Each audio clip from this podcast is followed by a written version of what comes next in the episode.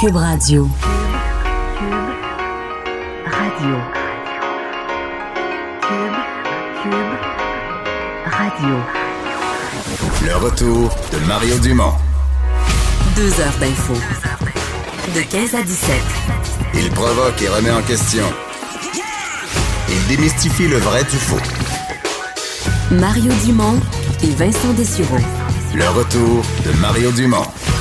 Bonjour tout le monde, bienvenue à l'émission mardi 11 février.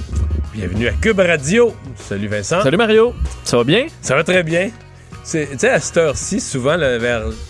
Je ne connais pas son horaire de travail, mais 3h moins 5, 3h moins 3, Y, le caricature Oui, il sort sa caricature. Et là, aujourd'hui, elle est, pas, elle est très simple, elle est pas politique, elle est juste humaine et de notre époque, je te la montre. C'est un avant-après, donc t'as une maison, une grande fenêtre, euh, une maman, l'air fâché dans la fenêtre.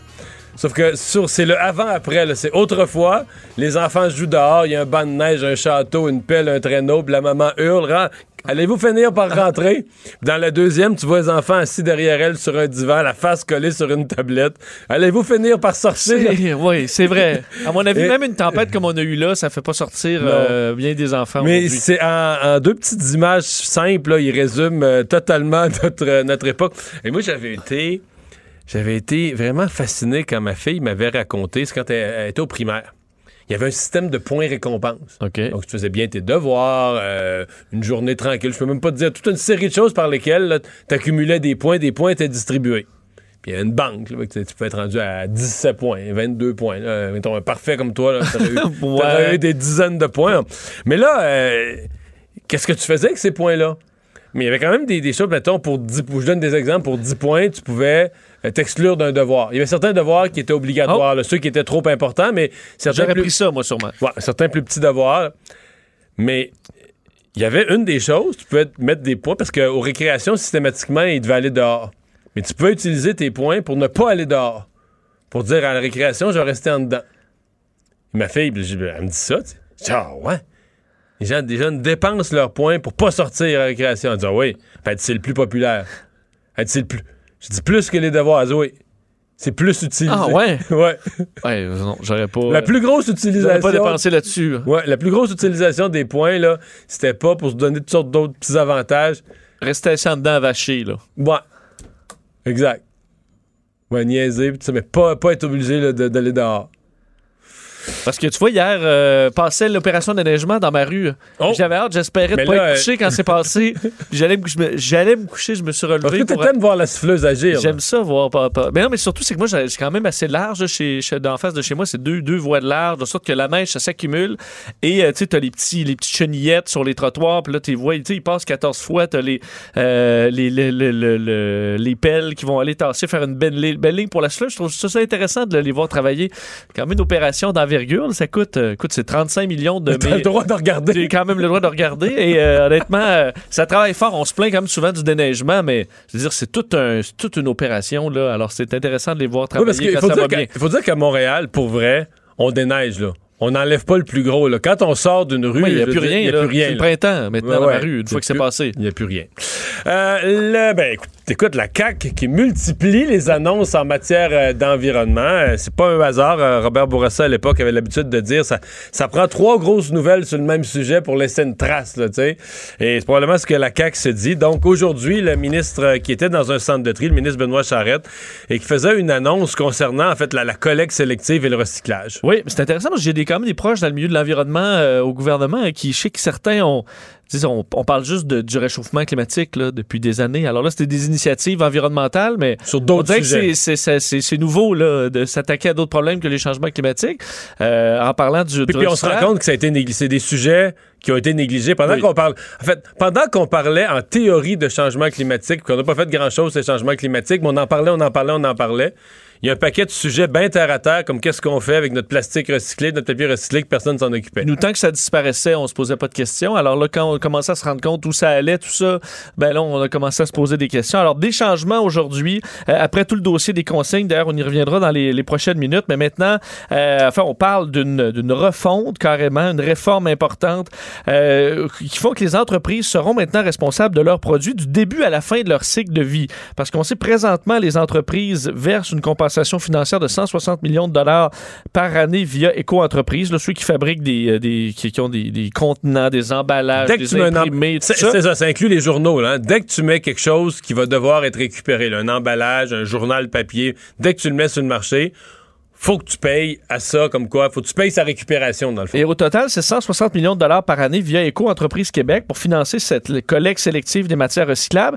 Mais on fait seulement la collecte. là. Après ça, il n'y a pas vraiment de suivi. Puis on se rend compte qu'il y a la partie recyclage, mais la partie récupération, mais il faut que, faut que ça se recycle. Et c'est ce bout-là que, visiblement, il y a un problème. Alors maintenant, euh, les, euh, les entreprises, il semble qu'il y a eu une demande aussi des entreprises euh, de, de, de faire un suivi plus serré de toute cette opération-là aux yeux du ministre de l'Environnement, Benoît Charette.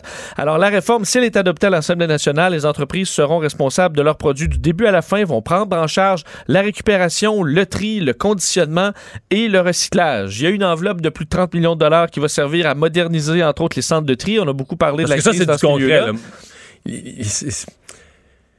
J'aimerais vraiment ça me trouver l'expert des experts dans ce domaine-là qui viennent au micro puis on passe. Mais j'en j'en apprends, là, moi, je le deviens Oui. de, de plus en plus connaissant.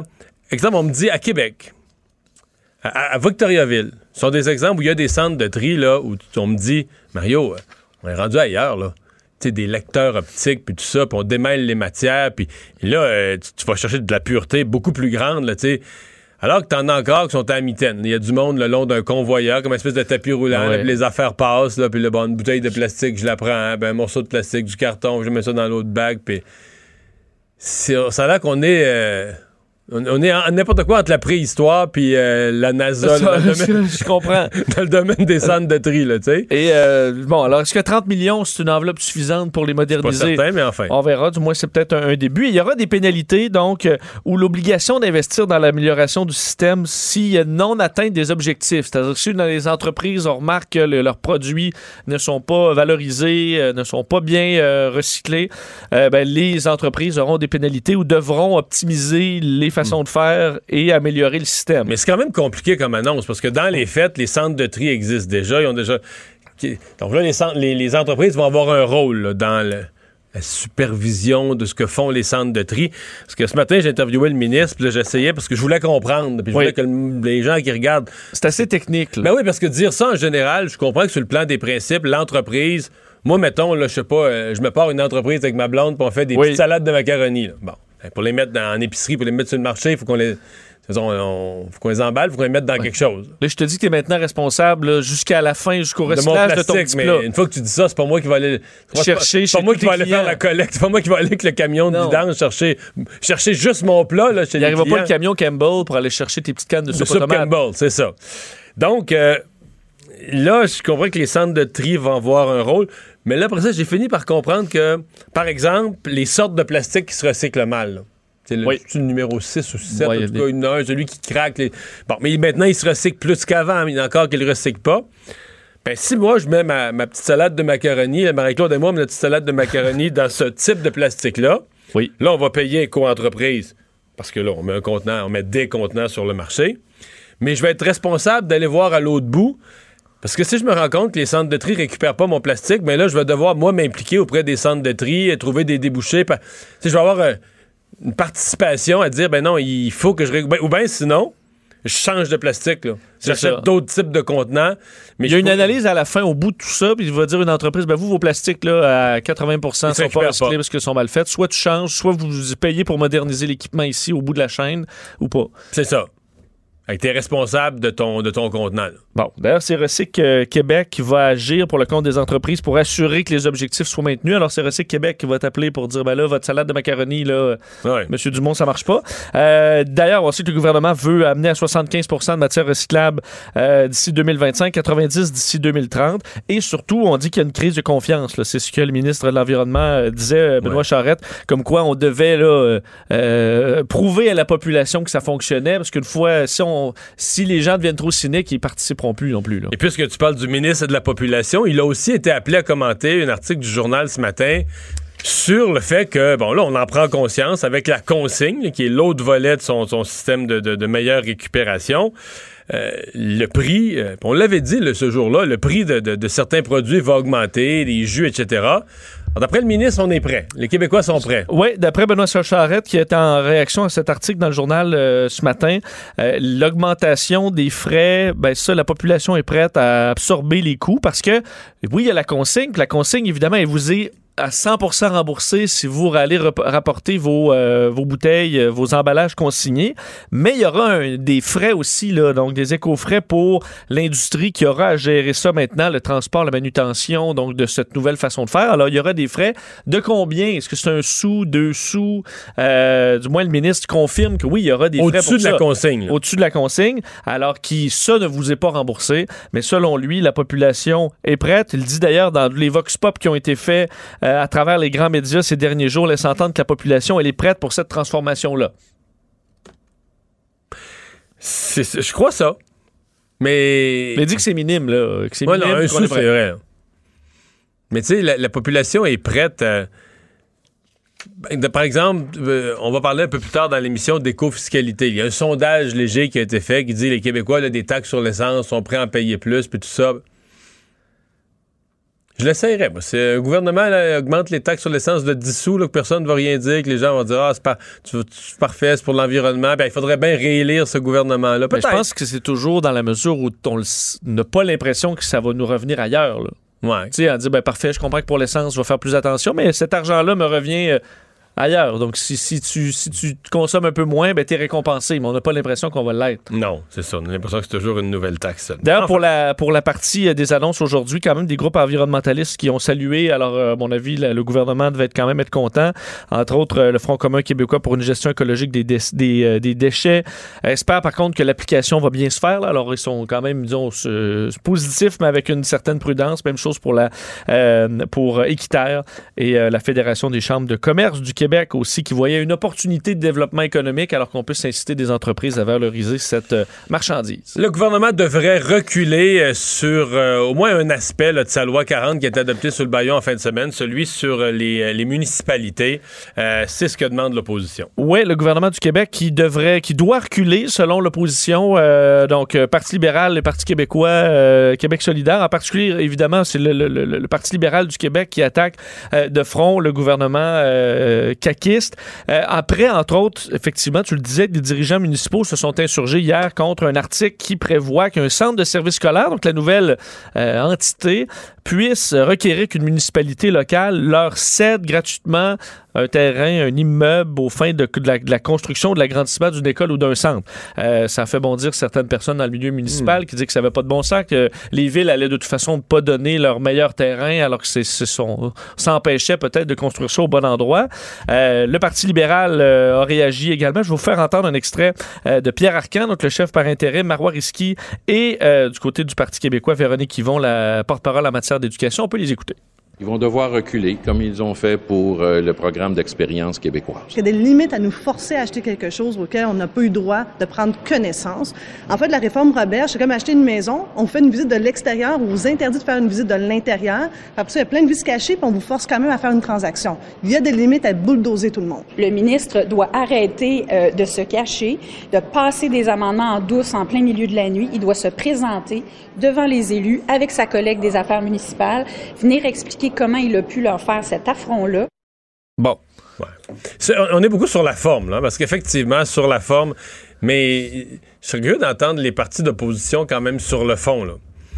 Parce que euh, c'est un problème qui traîne, là. À chaque fois qu'on a construit des nouvelles écoles et les commissions scolaires, le, problème du ministre Robert, c'est que là, il attaque tout le monde. comment je t'expliquerais ça?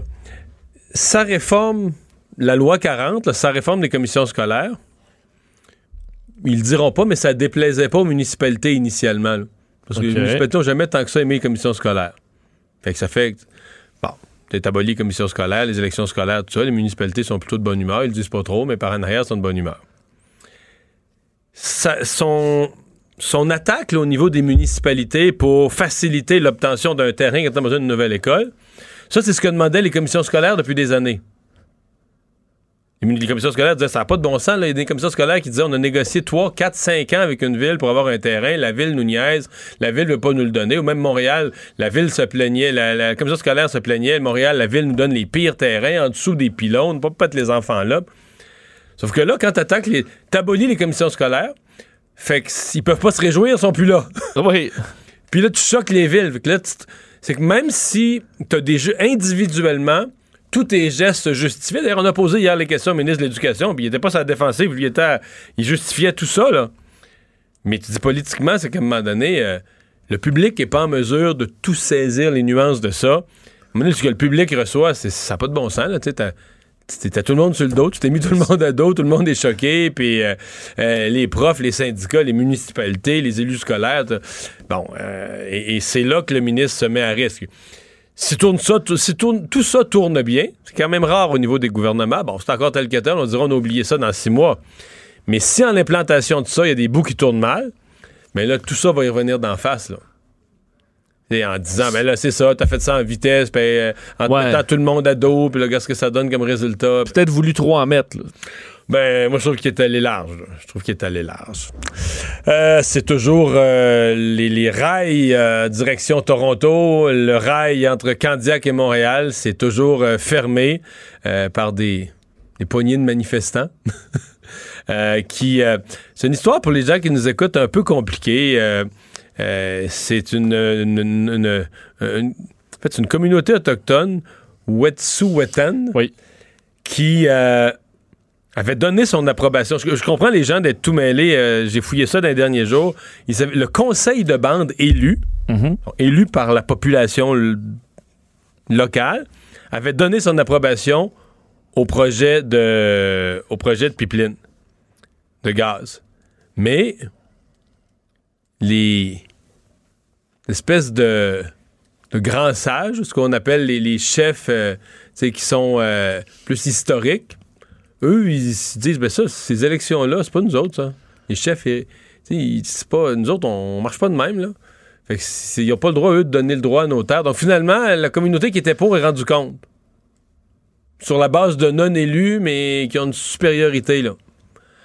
Puis là, ben là, euh, la GRC a voulu être tassée de là, conflit avec la GRC, et là, par solidarité, à Belleville, en Ontario, à Kanawake. Fait une réaction en chaîne. Mais à Kanawake, ce matin, Vincent, Marianne Lapierre est allée.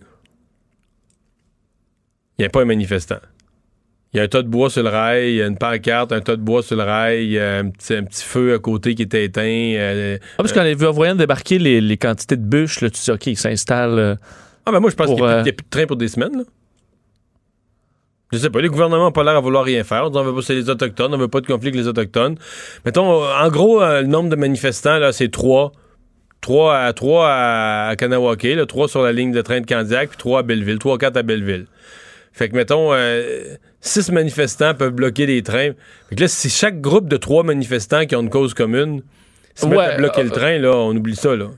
On oublie ça. on peut trouver banlieue. euh, Arrêtez de- 50 raisons. s'il vous plaît, les gouvernements, arrêtez d'investir dans les trains si c'est un moyen de transport que trois manifestants qui ont une cause commune peuvent, Ah. euh, peuvent arrêter. À deux autopatrouilles en- dans la nuit, on peut les dégager puis faire passer le train, là, Ben, mettons. Euh, Il y a l'Institut économique de Montréal parce que derrière ça, il y a le fait que beaucoup, beaucoup de communautés autochtones et de plus en plus, exemple, le projet là, qui va être contesté par les environnementalistes Tech Frontier, on dit il y a 20, euh, il y a 14 communautés autochtones, les 14 ont donné leur appui. Euh, C'est que euh, il y a de plus en plus des partenariats qui sont sur le plan de l'emploi, sur le plan économique, très profitables. Germain Belzile, chercheur associé à l'IEDM, est avec nous. Bonjour, M. Belzile. Est-ce que M. Belzile est là? Oui, je suis là. Oui, bonjour. Bon, Bonjour. donc, euh, euh, vous avez re- republié, c'est des chiffres qui sont pas d'aujourd'hui, mais qui, qui, qui, disons, s'invitent dans la discussion. Vous avez republié ce matin sur les réseaux sociaux euh, les, les, les, les salaires qui sont possibles pour euh, des gens des communautés autochtones là, dans, ces grandes, dans ces grands projets énergétiques. Euh, en effet, en fait, c'est une recherche qu'on a faite euh, à l'été 2018 et qu'on a publiée à l'automne 2018. Euh, mais c'est c'est un peu intemporel parce que les chiffres ne changent pas beaucoup. Et on n'est pas les seuls à avoir trouvé de, de, tels résultats. Il y a pas mal d'études qui ont été faites dans l'Ouest canadien sur le sur le sujet, dont des études de l'Université de Calgary, entre autres. Et puis on arrive en gros au même résultat. Statistique Canada, au fait, les chiffres viennent en bonne partie de Statistique Canada.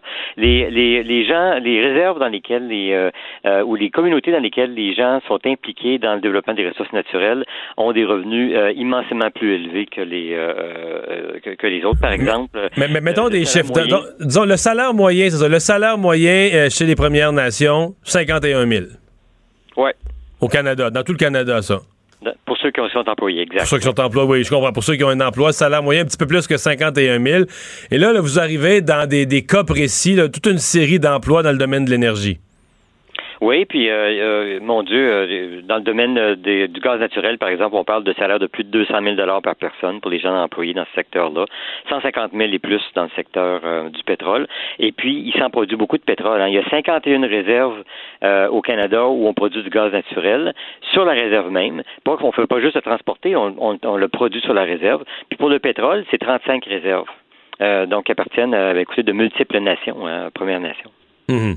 Euh, je vois d'autres salaires, par exemple. Peut-être des choses qu'on connaît moins, mais dans le, travail dans le domaine des pipelines, salaire moyen 102 000 par année. Euh, la distribution de gaz naturel 96 000 par année. Euh, donc c'est quand même c'est très en haut du 51 000 de salaire moyen. Donc des gens qui vont chercher des salaires qui sont qui sont intéressants. Ah, tout à fait.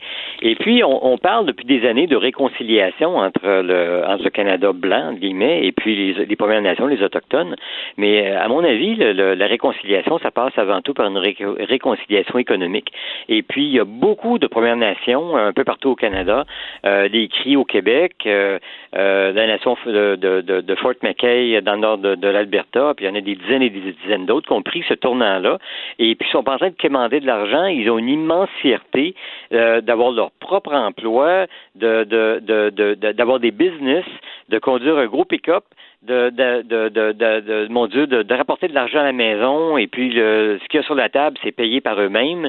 Il y, a, il y a une grande fierté à, à, se tenir ces, deux jambes. C'est ce que j'ai constaté quand j'ai fait ce cahier de recherche, parce qu'on a été, on est allé interviewer des gens un peu partout euh, au Canada qui, participent hmm. euh, chez les autochtones au développement des ressources. Puis c'est extraordinaire le, vent d'optimisme qu'il y, a chez eux. Mais je présume que dans une communauté, je sais pas, dans un, village où il y a, il y a, deux, un village autochtone, il y a 2000, 2500 personnes. Si t'en as, euh, un certain nombre qui gagnent des salaires comme ça dans les 100 000 et plus, euh, je veux dire, veux, veux pas, euh, ça, déboule dans le commerce, ça a un impact sur un, paquet d'autres éléments de l'économie. Il y a des, ça crée des emplois indirects, ça fait tourner de l'argent dans la communauté, qui fait que d'autres qui travaillent pas dans ce secteur-là, on en profitent aussi. Ah, tout à fait. D'ailleurs, si on va dans certaines communautés, comme Fort Mackay est peut-être l'exemple le plus euh, le plus probant, là, dans le nord de, l'Alberta, on n'a pas l'impression qu'on entre dans une communauté autochtone quand on entre là. Ben, il y a des signes, là, euh, des totems ou des choses comme ça, mais sinon, on n'a pas l'impression parce que c'est une communauté qui est vraiment riche. C'est pas juste les euh, les gens qui travaillent dans le domaine du pétrole directement. Je veux dire, ça crée de la... Il y a plein de business qui sont indirectement dépendent du fait qu'il y a de la prospérité dans, dans le domaine. D'ailleurs, cette communauté-là a, fait une levée de fonds et puis a acheté pour 500 millions de dollars euh, un, parc de tankers dans lequel il y a euh, des, produits pétroliers. En fait, ils ont acheté ça à, une grosse, grosse, grosse compagnie euh, pétrolière et puis ils gèrent ça pour les 50 prochaines années puis sont actionnaires de la compagnie et tout ça. Donc, c'est pas juste des gens qui ont des contrats, c'est des gens qui sont maintenant qui, ont, qui, ont, des hmm. actifs, là, qui ont de l'équité là-dedans et puis qui, qui, qui participent à la prospérité. Ils sont pas sont pas des c'est pas des gens là, à qui on donne des bons salaires pour leur dire fermez vous là, c'est plus Tintin euh, en Amérique, là. C'est plus ça du tout, du mm. tout. Hein. C'est des, des partners dans le développement. Et ils sont très fiers de ça, d'ailleurs. Comment on réconcilie ça avec... Euh, je recevais des jeunes qui préparent la grève pour le climat ce printemps, puis qui me disaient que il existe un, savoir et une science autochtone là, d'une sagesse par rapport à l'environnement que le, rapport eux au climat, à l'environnement, à la terre, à la nature est, très différent euh, du, mal qui est incarné par le, reste de la population nord-américaine. Euh, ça, ça, vous semble-tu avéré? Ben, moi, les, les, les communautés que j'ai vues, puis il faut, faut pas oublier, là, euh, euh, dans le dernier projet, là, euh, euh, par exemple, qui vient d'être déposé, le projet Tech, euh, euh, toutes les communautés qui sont affectées par ça sont d'accord. 14 sur Euh, 14, et- ouais. Quand- Oui, ça, ça veut dire qu'on est allé consulter. C'est pas, pas le chef de bande qui a décidé ça en catimini. Là. Ils sont allés consulter les gens. Là. Évidemment, euh, il n'y a aucune communauté, autochtone ou pas, dans laquelle on peut faire l'unanimité. Et puis, ben, malheureusement, ce qui se passe, c'est qu'il y a une très petite minorité dans ces communautés-là euh, qui, qui arrive à faire euh, à faire du trouble puis à obtenir euh, l'arrêt des, des, des, choses, tout simplement parce qu'ils ils obtiennent l'appui de gens qui, à mon avis, ont assez peu d'informations sur le sujet, surtout ceux qui manifestent au Québec ou ailleurs. Là. Moi, je me- mon message pour eux, ça serait plutôt laisser les dons tranquilles. Euh, ils ont décidé qu'ils voulaient euh, s'enrichir, qu'ils voulaient pas demeurer pauvres. Euh, Qu'est-ce que vous avez à vous mêler de ça? Merci beaucoup d'avoir été là. Au Merci revoir, Jean-Pierre. Au Belzile, revoir. chercheur associé à l'IEDM. Vincent, on... est-ce qu'on parle encore du coronavirus ou faut, Euh, faut maintenant l'appeler par son nouveau nom? Oui, mais à mon avis, coronavirus, on a fait trop de chemin et Mais c'est le terme qu'on va ça utiliser. pas vraiment d'allure comme terme parce que c'est un terme générique. Terme là. générique, oui. Euh, c'est pas, mais à C'est pas défaut, le virus de cette année. Je veux dire, on pourrait avoir euh, dans trois ans un autre coronavirus qui est pas le même. Absolument. Donc, c'est le terme. à mon avis, on est quand même rendu trop loin. Le prochain, on lui un trouvera là. un nom, mais lui, ce sera le coronavirus quand même. Parce qu'on se souvient, le SRAS, c'était le SRAS là, qui nous. euh, Ouais. On avait trouvé la- l'acronyme assez rapidement. Mais là, voilà que l'OMS a finalement donné un nom à, la, donc à, sa- ce, ce nouveau virus. Et ce sera. ben, en fait, il y avait un nom temporaire qui était, euh, qui, qui était difficile à, pronon- ben, à prononcer, à souvenir. là. Et euh, le nouveau étant donc COVID-19. Ce que je comprends, c'est que ça veut dire co-coronavirus. Le COVID, le D, c'est D, 19 c'est décembre 2019, c'est la, la Non, c'est D, c'est disease. Oh, c'est maladie. Maladie et ok, le je 19, pensais que c'est pour c'était décembre. 2019. Ok, non, c'est pour euh, la, euh, donc, la maladie euh, Ah, virale. coronavirus, coronavirus. disease, donc maladie du. OK. Exact, c'est la décision, donc une dénomination qui euh, facile à se souvenir. Alors c'est ce qu'on euh, c'est c'est ce qu'on a décidé. L'OMS, on sait aujourd'hui et demain, là, c'est une grande rencontre entre euh, à peu près 400 scientifiques pour essayer de faire le point sur la situation et faire le point sur ce qui est à faire là, dans les prochaines semaines et les prochains mois pour lutter contre euh, cette épidémie. Donc euh, le Covid-19, on aurait une chance de euh, le stopper selon l'OMS, mais une chance qui est bon réaliste, mais un combat qui n'est pas fait. D'ailleurs, on explique que c'est encore une grande menace pour le monde, ce virus, mais on explique que d'une réaction rapide et avec la contribution de tout le monde, de, toutes les nations qui travaillent ensemble, permettrait de stopper cette épidémie si nous investissons maintenant. C'est ce qui a été dit aujourd'hui. Euh, donc, on explique que euh, les, euh, les pays, entre autres, au- vont devoir faire preuve de solidarité, entre autres, parce qu'on espère, on essaie de trouver des traitements, d'analyser le virus, de comprendre euh, ce- ce- ses façons de faire. Alors, il faudra qu'entre pays, on communique facilement. Les scientifiques sont donc réunis à Genève, essayer de trouver des, façons de faire.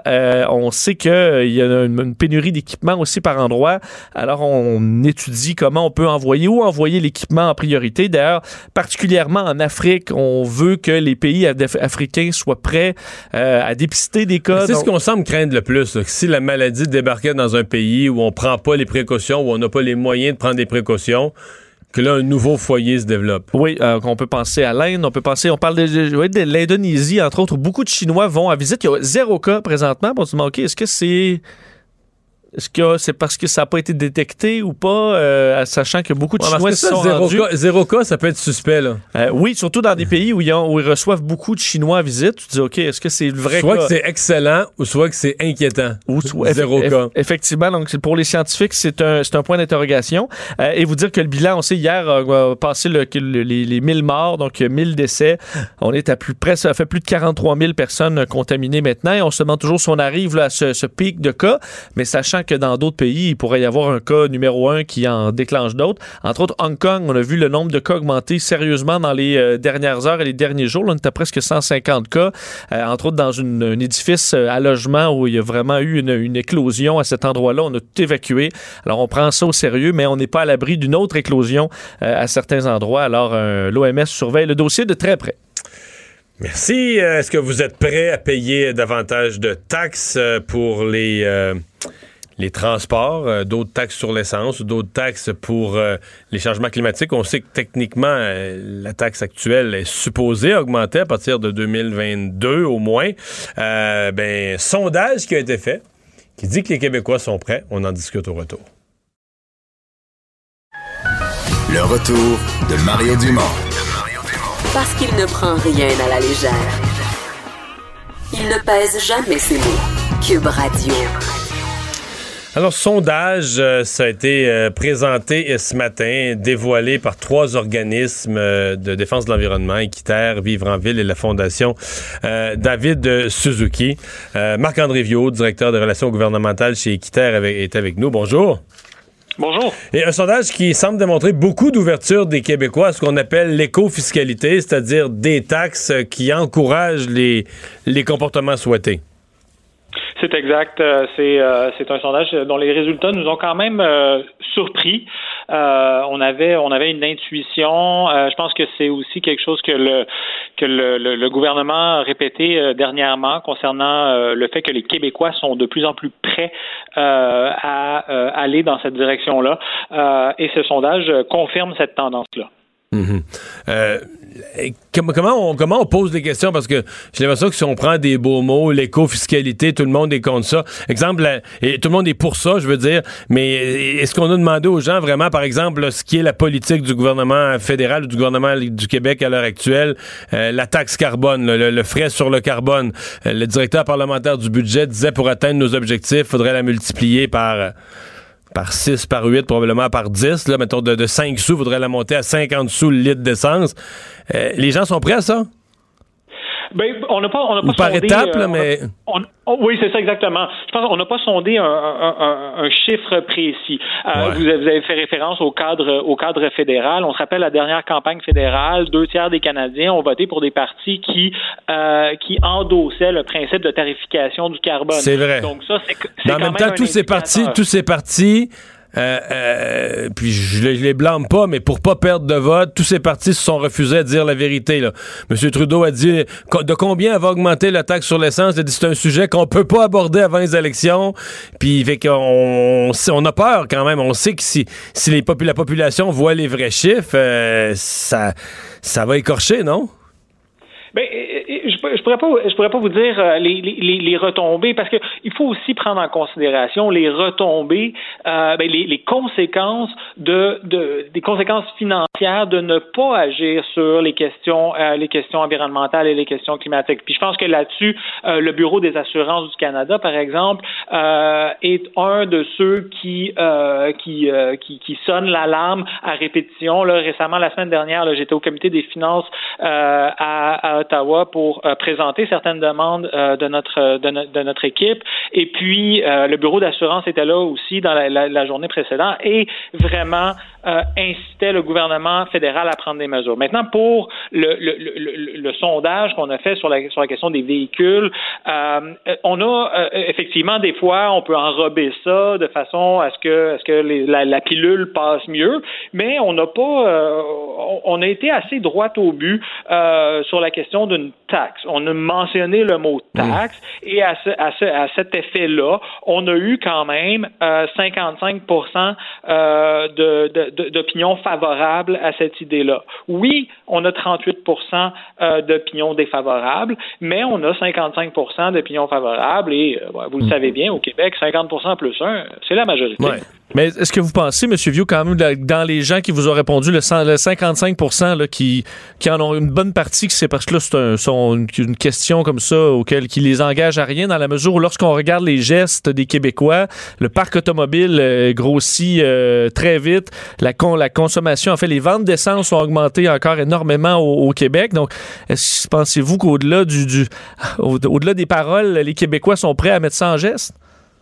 Bien, vous avez, vous avez très bien raison que répondre à une question de sondage n'engage à rien. Ceci étant dit, euh, ce qu'on se rend compte, c'est que les Québécois sont friands de véhicules électriques. Euh, on le voit, euh, les, les, les, au Québec, les, chiffres de vente, les objectifs de chiffre de vente sont de, de 2021 sont déjà atteints en ce moment. Donc, on le voit qu'il y a vraiment une tendance vers ça. cependant, les constructeurs ne suivent pas. Euh, il continue, il y a une limite dans, il y a une limite dans l'offre de véhicules électriques, euh, ce qui fait en sorte qu'il y a des files d'attente et puis que euh, bon, il y a aussi des opérations de marketing qui font en sorte que il y a, les Québécois sont dirigés aussi vers des véhicules qui sont plus polluants. Donc ça aussi, il y a les, les, concessionnaires, les fabricants de véhicules ont aussi leur leur leur, leur rôle à jouer. Mais non, mais non, mais là, je vous arrête, je vous arrête. Là. Ils répondent à la demande là. Je veux dire, si personne achetait des SUV qui restaient toutes dans les cours, ils en fabriqueraient plus de, SUV. Là. Parce qu'un SUV, c'est meilleur, t'es mieux, t'es plus confortable, les gens aiment mieux ça, tu transportes plus de stock, puis les gens en achètent, fait qu'ils ils se vendent. Le constructeur, quand ça se vend, il remet d'autres dans le cours. Là. Non. Mais ils ont une marge de profit qui est un peu plus grande. Il y a une marge de profit qui est un peu plus grande sur le.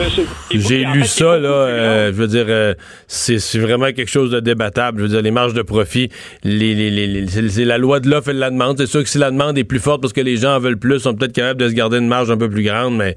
Mais il y, a des, il y a des files il y a des files d'attente pour avoir pour avoir des, véhicules électriques. Ça, c'est une autre affaire parce que là, oui, mais ça, c'est une. Les constructeurs ne répondent pas à la demande. Parce que ça, c'est une nouvelle production, mais ça, ça augmente. Ça, l'auto électrique, on s'ostinera pas là-dessus, là. La demande est là, puis il va y avoir des nouvelles usines. C'est juste que pour l'instant, c'est quelque chose qui n'existait pas il y a quelques années.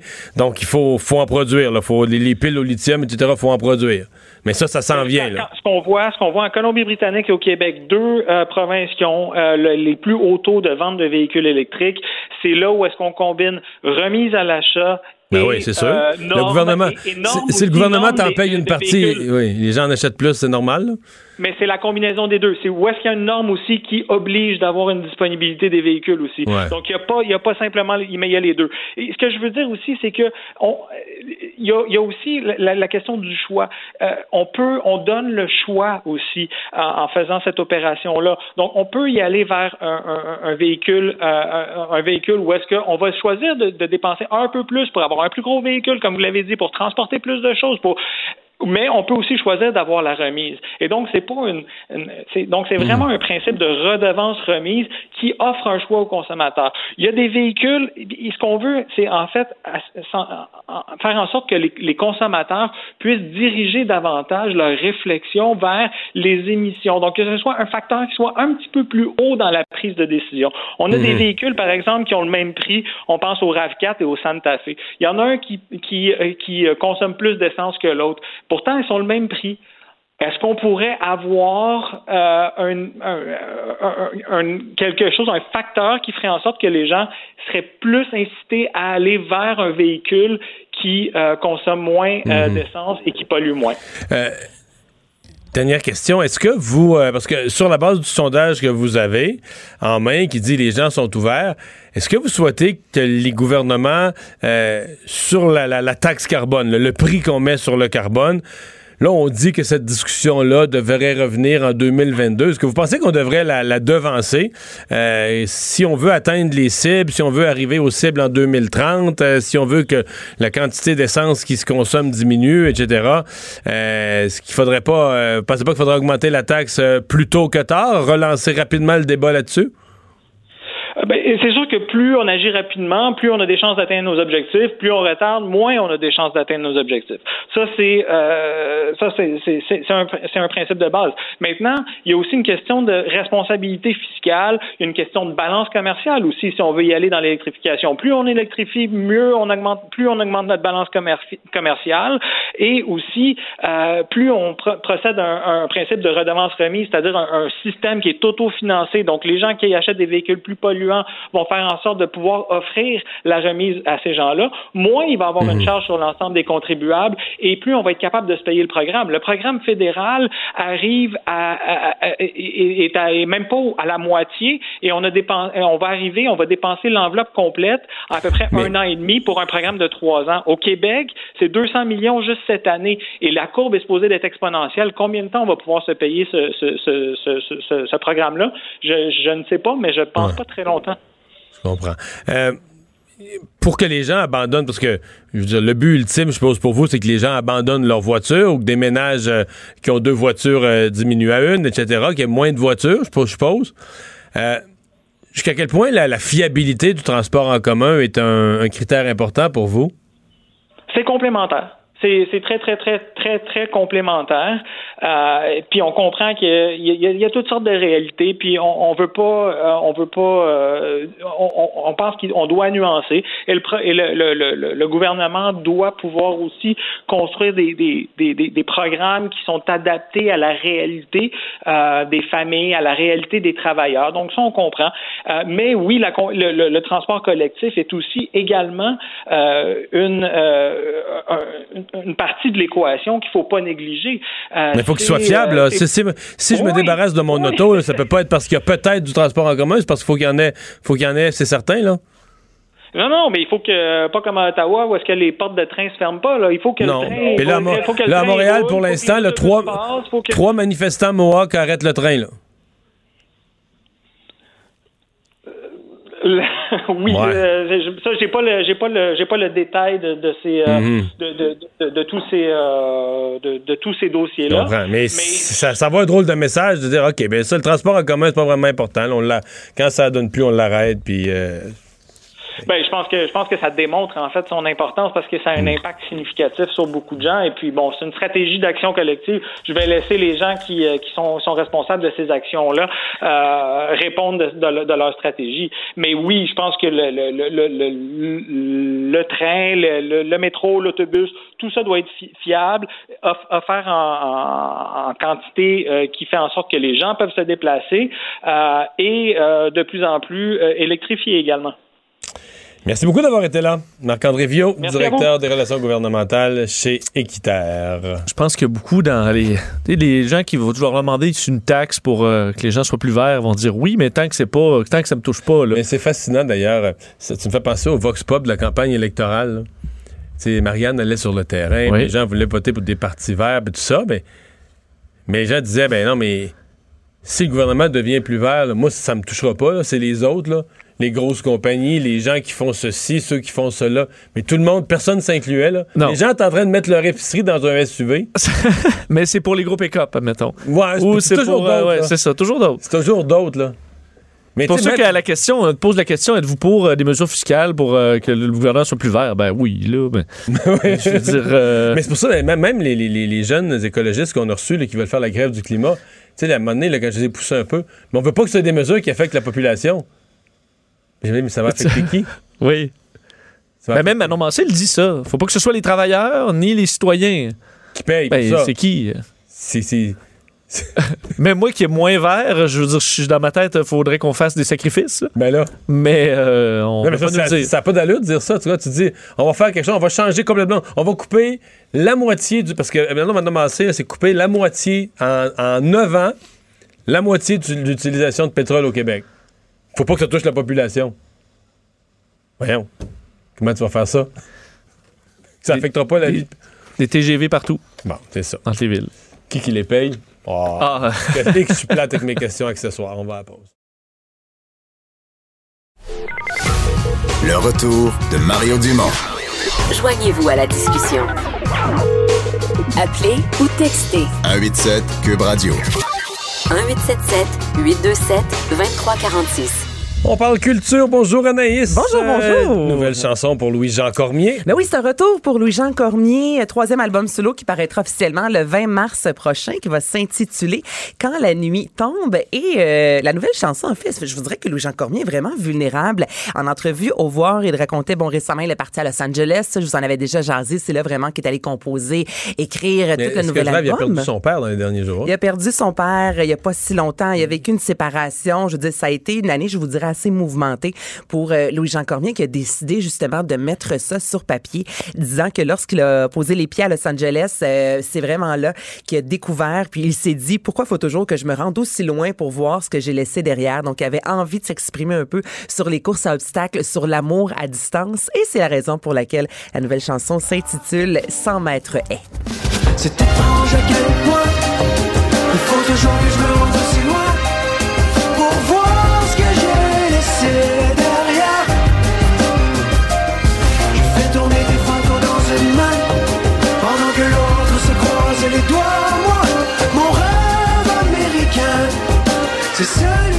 c'est bon. Première écoute, un petit bout comme ça, mais. Il y a un goût de revenez-y. Justement, il a dit en créancé, il avait comme l'impression. Mais les meilleures créations, c'est dans des bouts où on est écorché comme ça. là. C'est triste à dire pour les, Ben, y les artistes, les chanteurs, souvent, les poètes. vont euh, dire que, que la douleur nous fait créer émane quelque chose d'extraordinaire. Il a dit justement qu'il avait l'impression de composer avec un peu les fantômes d'Otis Redding, Barry White, et c'est un peu euh, ce qu'on entend. Et cette chanson, en gros, là, ce qu'on peut lire dans les médias aujourd'hui, ce qu'on voit partout, c'est le fucking va-et-vient des amours à distance. Parce que c'est une des paroles dans la chanson et c'est, vous dirais, ce que ce a retenu vraiment l'attention. Et là, justement, si vous aimez, hey, je, je, Vincent m'a regardé. Hein? Parce que j'ai dit le mot, euh, un, un mot pas beau en ondes. Mais c'est pas moi qui l'ai cho- Ouais. choisi, c'est le, le texte de la chanson. Moi, je dis ce qui est écrit sur la feuille. Et si vous aimez justement Louis-Jean Cormier, un peu plus tôt cette semaine, on apprenait, on découvrait en fait la cuvée 2020 des Francs ouvertes, un super de beau concours, une belle vitrine également pour 21 artistes. Donc, je vous rappelle en fait que jusqu'au euh, 30 mars, quatre artistes par soir, des fois trois, euh, vont euh, se donner rendez-vous au Lion d'Or. Et là, on peut voter pour l'artiste de notre choix. Et encore une fois, cette année, pour une quatrième année, il y a les séries J'aime mes ex. Donc là, on peut revoir sur scène des artistes qui ont fait les francs ouvertes comme Alpha Rococo, Louis, euh, Louis-Adriane Cassidy ou encore Louis-Jean Cormier. Donc, je pense que ce sera une belle année euh, pour lui. Ben, il mérite. C'est important de le mentionner. On a la programmation pour un festival country. Comment on le dit? Allez, Ben, allez, le la- festival Lasso. Lasso. Toi, tu, est-ce que tu dis Lasso? Moi, je dis l'assaut, mais moi, je viens du bas du fleuve. Mais c'est un la- nous, on dit un- Mais au lasso, tu dis, j'ai attrapé un que- agneau, euh, le petit Ouais, mais moi, au, lasso. du fleuve. Est-ce là, que tu dis iha ou iha? Mais, mais Ça n'a aucun rapport. Mais, mais Mario, j'ai Mario. j'ai aucune. Je veux dire, je suis pas. Moi, je dis baleine, je dis pas baleine. Ah, Fais plus ben, attention parce dis que. baleine, mais dans, dans l'est du Québec. On dit baleine, Ouais, c'est ça. OK. Mais le lasso. Qu'est-ce qui s'est passé? Mais un lasso.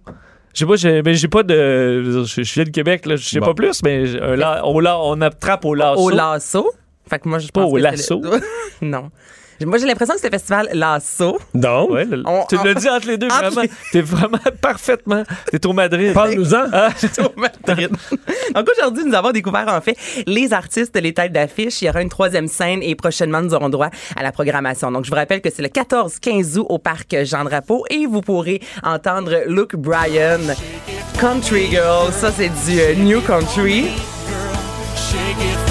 Ça, ça a été un méga gros succès, ce l'est encore. Sous le soleil, là, au parc Jean Drapeau, là. On dit lasso. ouais, là, il va il dit vrai lasso. et pour les adeptes de country. Mais là, quand il va vraiment le, gros country, avec le, whisky, l'alcool, le gros cigare, le chapeau, là, vraiment dans ce qui est plus triste, je vous dirais, du country, vous allez reconnaître, si vous l'aimez beaucoup, ce chanteur Brad Paisley, qui a remporté plusieurs Grammy, qui a, vendu plus de 11 millions d'albums.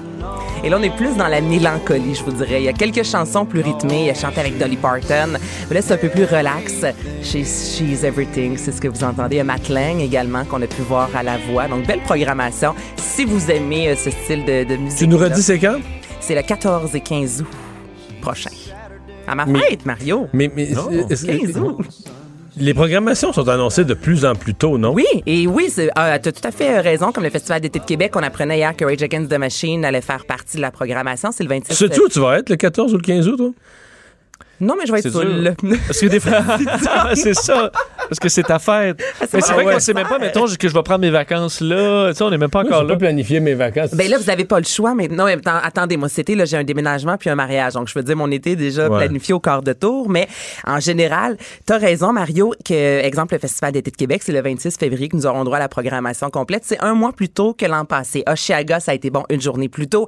Euh, ça, ça a été Mais vraiment une erreur. euh, où, où les gens, comme Festival d'été de Québec, avant même qu'on donne la programmation, on vendrait tout. Là. On eh oui, tu as tout à fait raison, mais il y a Trois-Rivières aussi, le festival qui a annoncé plus tôt. Et c'est vraiment au niveau de la compétition. Donc là, il y en a un qui commence à annoncer plus tôt, mais les autres, on se dit, ben là, on va pas attendre à la dernière minute. Donc oui, effectivement, cette année. Mais toi, t'as une nouvelle maison pour un mariage là, cet été. Là. Absolument. Et c'est ma Ouais, fête le on va être 15 dans le août. jus. Oui, c'est ta fête le 15 août. ouais. Moi, cet été, je vais avoir 50 ans au printemps. Fait que cet été, j'ai, j'ai un mal de dos puis un toucher rectal. j'ai un mal de dos, un toucher rectal, puis j'ai pas encore les dates.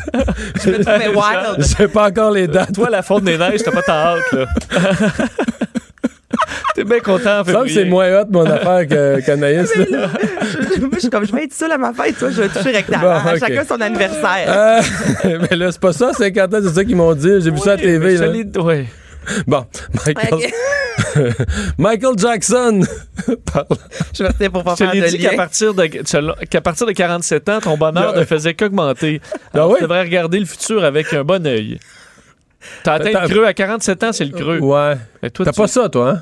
T'es Ben dans moi, la trentaine sa- encore, voix descendante pour encore 20 ans. Ouais, Mais c'est voyons ça, donc, c'est bien triste ton histoire. C'est la science. Bon, c'est la science.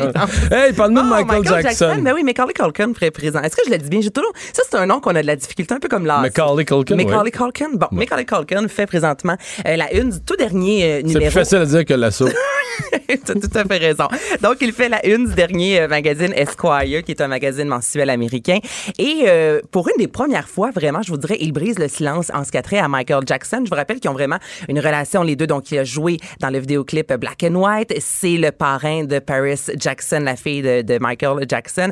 Et là, il a dit, je veux, je veux pour une fois mettre ça au clair. Je n'ai jamais vu rien que Michael Jackson ait pu faire. Il ne m'a jamais rien fait. Je suis rendu à 39 ans. Si j'avais quelque chose à dire depuis lui, il est mort depuis longtemps, ce serait le temps. Et non, rien du tout euh, n'a été fait euh, à mon égard parce a quand même passé beaucoup de temps lorsqu'il était plus jeune à Neverland. Et Ça ne veut pas dire que les autres l'ont pas été, par contre. Non, Lui, exactement. vu que c'était une star, peut-être qu'il a été plus protégé aussi. Là. puis lui il défend quand même un peu Michael C'est Jackson. ça, il s'en va dans cette direction-là, mais je veux dire quand même, il a pris la parole, il fait la une d'un magazine en disant que parce que on a entendu quelques rumeurs souvent qu'il aurait été abusé, donc là, il a voulu sortir au grand jour. Et euh, rapidement, une nouvelle pub de Vox. Oui, donc c'est une euh, vidéo, un manifeste enfin intitulé Partager ce que nous sommes. Donc ça dure environ euh, deux minutes et honnêtement, c'est très magnifique. Je vous rappelle que Vox met de l'avant la diversité. On est dans plus de neuf comme ben pas neuf communautés, mais neuf stations euh, au Québec. On rentre dans plus de 1,6 million de foyers et on voulait justement montrer des citoyens.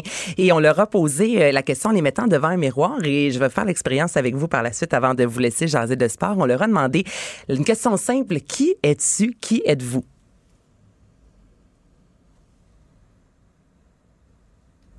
moment où on se regarde d'un œil extérieur, comme si on pouvait en apprendre sur nous-mêmes, si on se parlait un peu. Person in front of me right now has six beautiful kids at home and a good community, strong nation, and a lot of hope.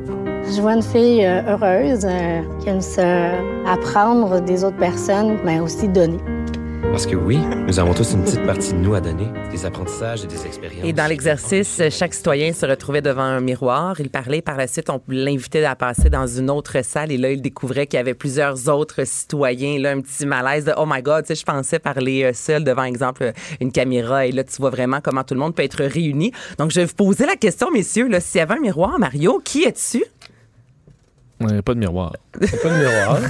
J'ai failli en apporter un, j'avais peur de le briser en Ah. chemin. Puis là, c'est 9 ans de. Toi, T'avais peur de le briser en nous le mettant en face. Non, non, non, mais c'est honnêtement, allez voir la vidéo. Je dis, on se pose la question et c'est rare qu'on prend la peine de se regarder dans le miroir et de répondre qui à, à cette Hmm. question-là, qui, qui êtes-vous? Peut-être qu'on aime mieux pas. Ben là, On va le faire ce soir, puis on On demain, parlera c'est arrivé demain avec la réponse. Oui, hein? On va te mettre ça par écrit, puis euh, ça va être prêt pour septembre.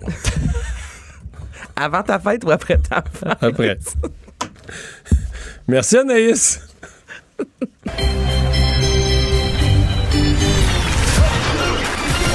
Jean-Charles Lajoie. Dis, exprimez-vous. Exprimez votre talent. Ça passe le test. Magnifique. Jean-Charles Lajoie. Bonjour Jean-Charles. Allô, allô, allô? Mais qu'elle a fait mal, cette défaite hier soir? Non, elle fait beaucoup de bien, si tu veux mon avis. Ah. Ben oui, à un moment donné, il faut regarder les choses en face. Et que c'était bien parti. Deux minutes, deux tirs, deux buts. Ben moi, bon, j'avais, ben. moi, j'avais mis des prédictions, j'avais gagé sur 60 à 0 à Las Vegas. J'ai dit, ça va continuer de même. Pauvre toi. Alors, les deux Ah, étaient minute. frimés, Mario. Ouais. Y incluant le deux points de classement qui semblait acquis après quelques présences. On n'avait même pas fait un premier tour de banc. Et Claude Julien aime bien faire un tour de banc rapide en début de match et maintenir cette tournée du banc pendant 60 minutes et les minutes ajoutées s'il le faut. N'en a pas eu l'occasion hier. Au bout de 7 minutes, il a perdu Philippe Dano. Je m'excuse. Qui en quitte pour une babine très enflée, mais pas de commotion, dit-on, pas de fracture, ni même une micro-fracture. Accompagne l'équipe à Boston et Pittsburgh et devrait être de l'alignement demain contre les Bruins. Bonne nouvelle Mais parce moi, que... D'après moi, il a dû manger du macaroni et du yogourt aujourd'hui. Ah ben c'est sûr qu'il s'est contenté d'un smoothie à paille là. Eh boy. Ah ouais, ouais, ça c'est sûr. Et ça va être la même affaire demain, mais tu sais, un peu de pédialyte, puis on est prêt à jouer le match. Non, je comprends. Euh, et Claude Julien était désorienté de cette perte. Hein? Tu, je ne sais pas si tu l'as senti comme moi, là, mais il n'a pas été capable de s'ajuster par la suite. S'est retrouvé en fin de parcours à donner 20 minutes à Max Domi, qui a été incapable de faire produire Brandon Gallagher et Thomas Tatar, qui eux aussi semblaient totalement désorientés et perdus suite à la perte de leur joueur de centre, Philippe Dano. Faut comprendre, Mario, que Dano fait très bien, très, très, très bien un ensemble de petites choses. Et pour le commun des mortels, c'est difficile de remarquer ça. Mais je vais te donner juste un exemple. Max Domi a la fâcheuse habitude, en sortie de territoire, en possession de rondelles, d'attaquer la zone centrale par l'un ou l'autre des deux côtés et de souvent tenter immédiatement une passe transversale. Tatar et Gallagher ne sont pas habitués à ça. Et d'ailleurs, il n'y a pas grand monde qui est habitué à ça parce que c'est un peu inopportun comme manœuvre. D'ailleurs, ça marche généralement pas, et ça donne des et ça revirements. marche généralement pas, puis ça cause des revirements. Alors, c'est ce qui est arrivé hier soir. Quand c'est pas Domi, c'est Nick Suzuki. Suzuki, avant longtemps, va contrôler complètement ce qui va se passer sur la glace. Mais comme c'est un joueur de 20 ans à peine, qui a le nombril vert, un joueur recru et qui veut bien faire, Suzuki a la fâcheuse habitude de très rapidement remettre la rondelle. Il la distribue immédiatement. Dès qu'il touche à la rondelle, là, tu le vois, mille et un, mille et deux, elle est partie. Mille et deux, au plus tard, elle est partie. Je m'excuse. Alors que Philippe Dano, on va en sortir de ce rhume-là. là. On va en sortir. Alors que Philippe Dano, oui, je commence à en douter, mais je pense qu'on va en sortir. Alors que Philippe Dano traverse la zone centrale en possession de la rondelle, souvent on le regarde et on dit misère, il est lent. Il est lent, mais il progresse. Et il garde possession de la rondelle. Donc, il prend un soin jaloux de la petite noire entre en territoire adverse, souvent ralentit le jeu, ça donne du temps et des options à Tatar et à Gallagher, et souvent les mises en scène s'orchestrent à partir d'une prise de possession de Dano, ce que le Canadien n'a plus été en mesure de faire hier à partir de la perte de Philippe. De là à dire c'est le joueur le plus important de cette équipe-là, pas pantoute c'est quand même Philippe Dano, le meilleur troisième centre de la Ligue nationale, dans la meilleure équipe de la Ligue nationale. Donc, c'est le profil parfait du gars que tu veux au centre de ton troisième trio, qui va te prendre toutes les mises en jeu importantes, toutes les minutes importantes en infériorité numérique. C'est un joueur très important, un joueur névralgique qui est actuellement dans un rôle de composition comme centre du premier trio, mais ça marche.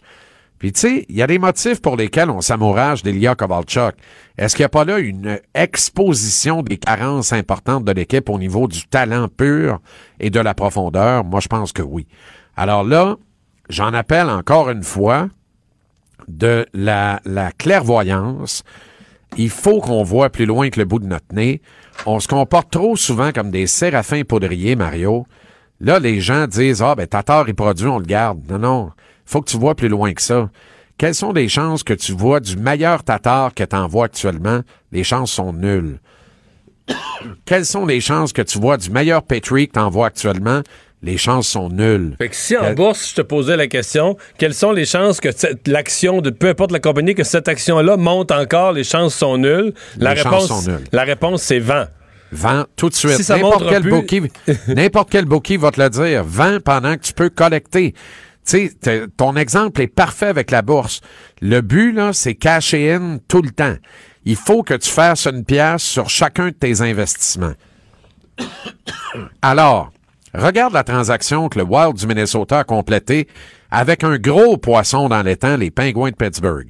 Pourquoi les Pingouins, c'est un gros poisson? Parce qu'ils ont Crosby et Malkin qui ont passé l'âge de 30 ans. Alors, ils savent que Crosby, Malkin, le temps, qui est le core business de cette équipe-là, n'en ont plus pour bien des années. Ils savent que l'équipe joue très bien cette saison et a de bonnes chances de faire plusieurs rondes, voire d'atteindre la finale de la Coupe Stanley. Donc, ils achètent. Ils vont chercher Jason Zucker. Ils concentrent le premier choix de l'équipe au prochain repêchage. Ils concentrent un jeune espoir qui est Kalen Addison, qui est un junior de l'Ouest qui a amassé 9 points en 7 matchs avec Équipe Canada Junior en route pour la médaille d'or au dernier championnat du monde junior. C'est un Samuel Girard droitier, peut-être un peu moins tough, mais avec un meilleur upside offensif. Un excellent joueur qui bouge très bien la rondelle. Autrement dit, c'est un défenseur qui correspond à la norme des défenseurs élites de 2020 dans la Ligue nationale. Un Bowen Byron, un Samuel Girard, des gars de cette nature-là. Un Victor Mété, mais pas de comparaison possible. En mauditement mieux, tu comprends? Et en droitier. Alors, ils acquièrent Addison, un premier choix et un throw-in dans la transaction, c'est-à-dire une valeur obligée, qui est Alex Galchenyuk, parce que Pittsburgh a besoin de faire un peu de place sous le plafond salarial, et Galchenyuk ne rimait absolument rien là-bas. Il va écouler les derniers mois de son, peut-être son dernier contrat dans la Ligue nationale, et on verra pour la suite. Alors, le Canadien a refusé cette danse-là, pour Max Domi notamment, mais peut-être aussi pour Thomas Tatar, qu'il serait temps de vendre. Quand je vois ce que le Wild a obtenu pour Zucker, je rêve de ce que Marc Bergevin peut obtenir pour Tuna Tatar et aussi pour Jeff Petrie.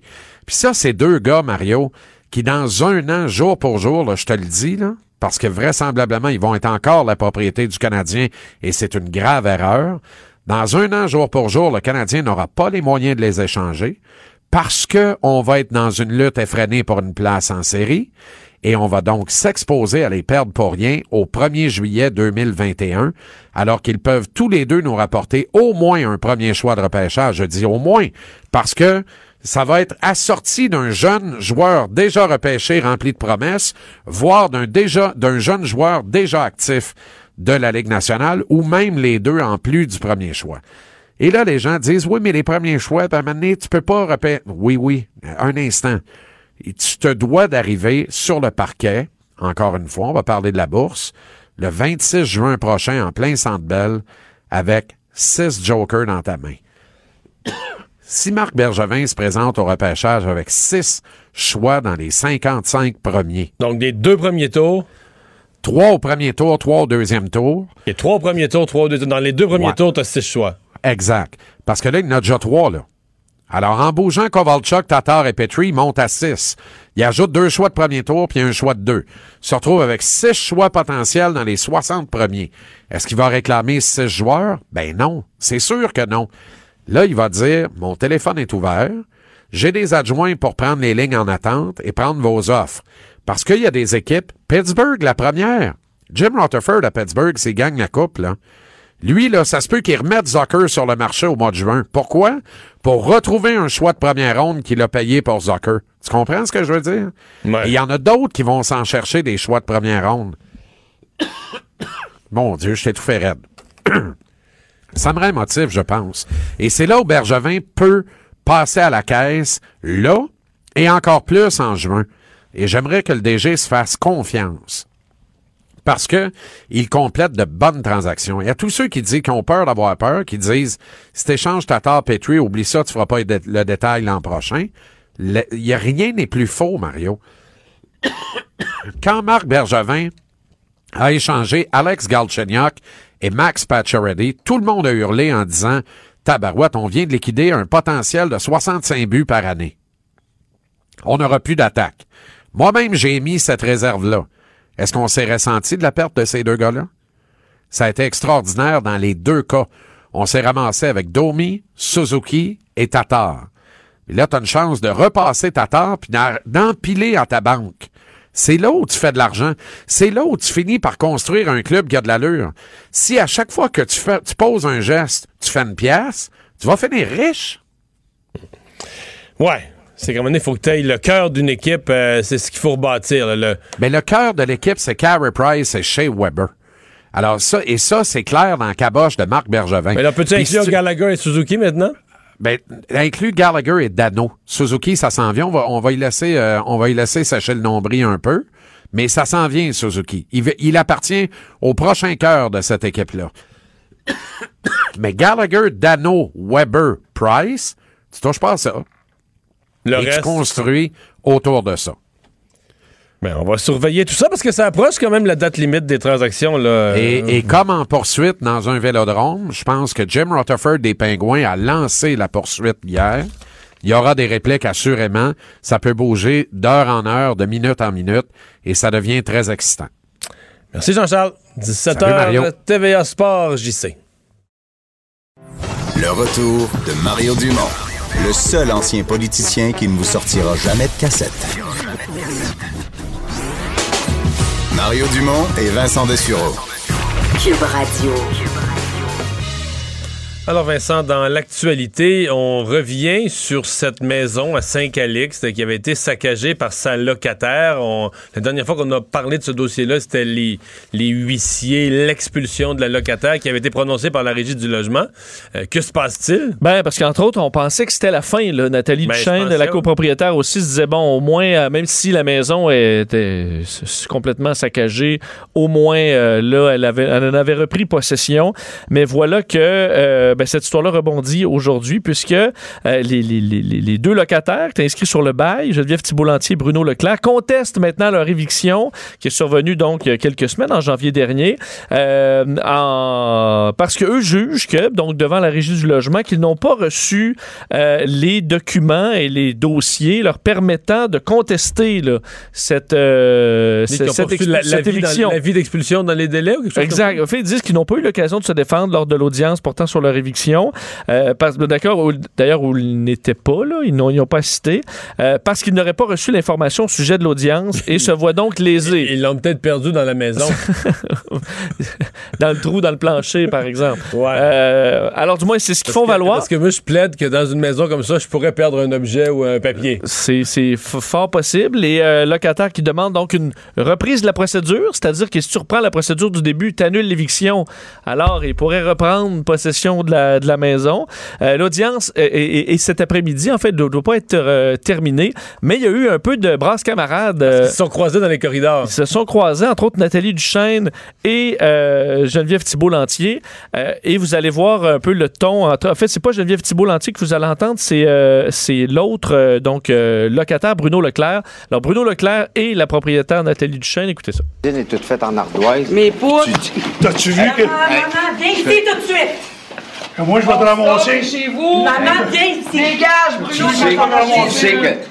Je sais que quoi, que t'es un crosseur, un voleur! c'est bon foyer. Tu dis que Ouais, c'est le ton qui a monté. euh, Bon, alors tu vois. euh, Oh là là. euh, c'est- on en est là. On D'ailleurs, commentera pas. D'ailleurs, il y aurait même eu à certains moments avec un des copropriétaires qui s'en serait pris euh, physiquement et verbalement, donc à Bruno Leclerc que vous entendez. Alors, euh, c'est le ton, euh, le ton général. Alors, on verra la décision de la régie du logement. À mon avis, ils On vont. salue, on salue les régisseurs de la Régie du logement qui doivent, qui doivent Ah. trancher ça cet après-midi. Oui, effectivement.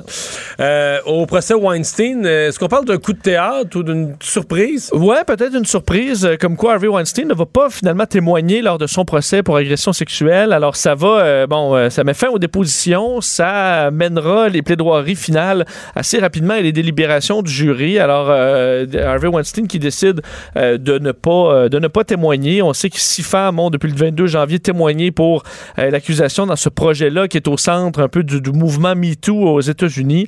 Euh, lui qui est accusé d'harcèlement et d'agression sexuelle par plus de 80 femmes, mais dans ce dossier-là, c'est seulement pour deux agressions supposées euh, à New York. Et là, la question qui semble centrale pour le jury, c'est vraiment la question du consentement, parce qu'on sait que, entre autres, une des, des présumées victimes a reconnu une relation intime après le viol présumé.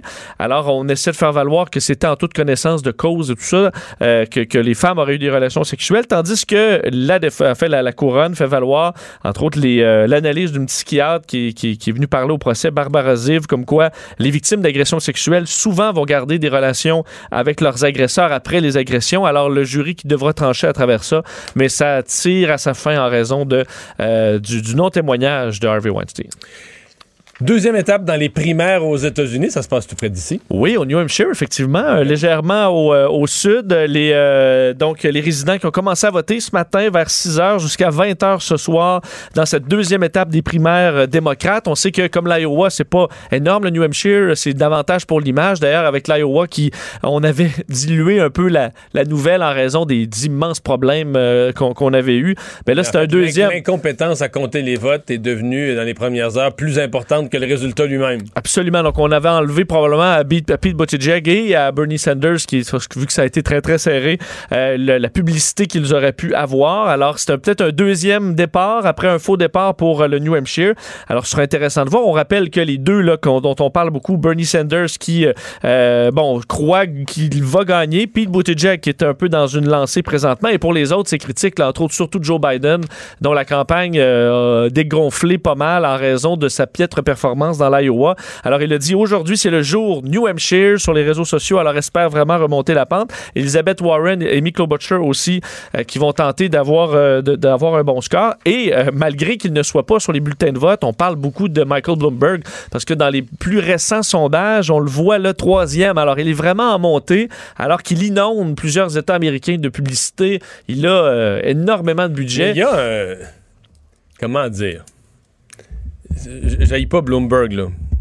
Peut-être même que je pourrais me faire convaincre que ça devrait être lui, là, tu sais. Oui. Mais il y a- il y, a quand même un côté indécent à. Tu sais, plutôt que d'aller dans un rassemblement, puis euh, où que les gens mangent des beignes, puis les écouter, puis jaser avec eux autres, puis d'un État. Et t'as-tu vu les nombres de rassemblements? Je regardais les chiffres, là, la campagne en chiffres, là, Warren, Sanders, tout ça. C'est fou, là. Malade, malade, le nombre de rassemblements de petites villes visitées. C'est Toi, tu sais l'énergie que ça prend, là, Mais oui, faire des mais là, tournées lui, là, sans arrêt. Lui, il a dit, moi, j'ai des milliards, là. Fait que euh, comment ça coûte, là, mettons, acheter toute la radio, Ouais. toutes, toutes les petites radios locales. de Un million les- là, un million là, un ouais. million là. D'ailleurs, il, il embauche euh, euh, du personnel en fou, là, des milliers d'employés avec des bonnes conditions. Alors là, tout le monde veut travailler pour, euh, pour, pour la campagne. Ben, ça marche, il est rendu troisième. Mais c'est effectivement les- le cynisme de certains Américains sur le fait qu'on peut s'acheter une élection. Euh, ça va pas disparaître avec Michael Bloomberg. En même temps, euh, la confrontation des milliardaires, certains sont intéressés à voir Mais ça. J'avoue que je, je- pour l'instant, le Bloomberg, je suis surtout marqué par sa joke. euh, tu sais, quand on l'a demandé, a demandé, oui, mais vous trouvez pas que c'est une campagne contre un autre milliardaire, puis tout ça, puis il a pris un air vraiment comme interrogateur. là. Quel autre milliardaire? niant. Ah, niant qu'il est milliardaire. Non, non, non. niant. Niant que Trump, là. Oui, c'est ça, exactement. Niant parce que Trump, voulant dire que Trump, là, Trump il- a gonflé sa fortune. Euh, D'ailleurs, c'est prouvé qu'il l'a quand même gonflé à plusieurs Ouais, ouais. reprises. là. Fait qu'il dit, quel, quel autre milliardaire? Juste pour écœurer Trump.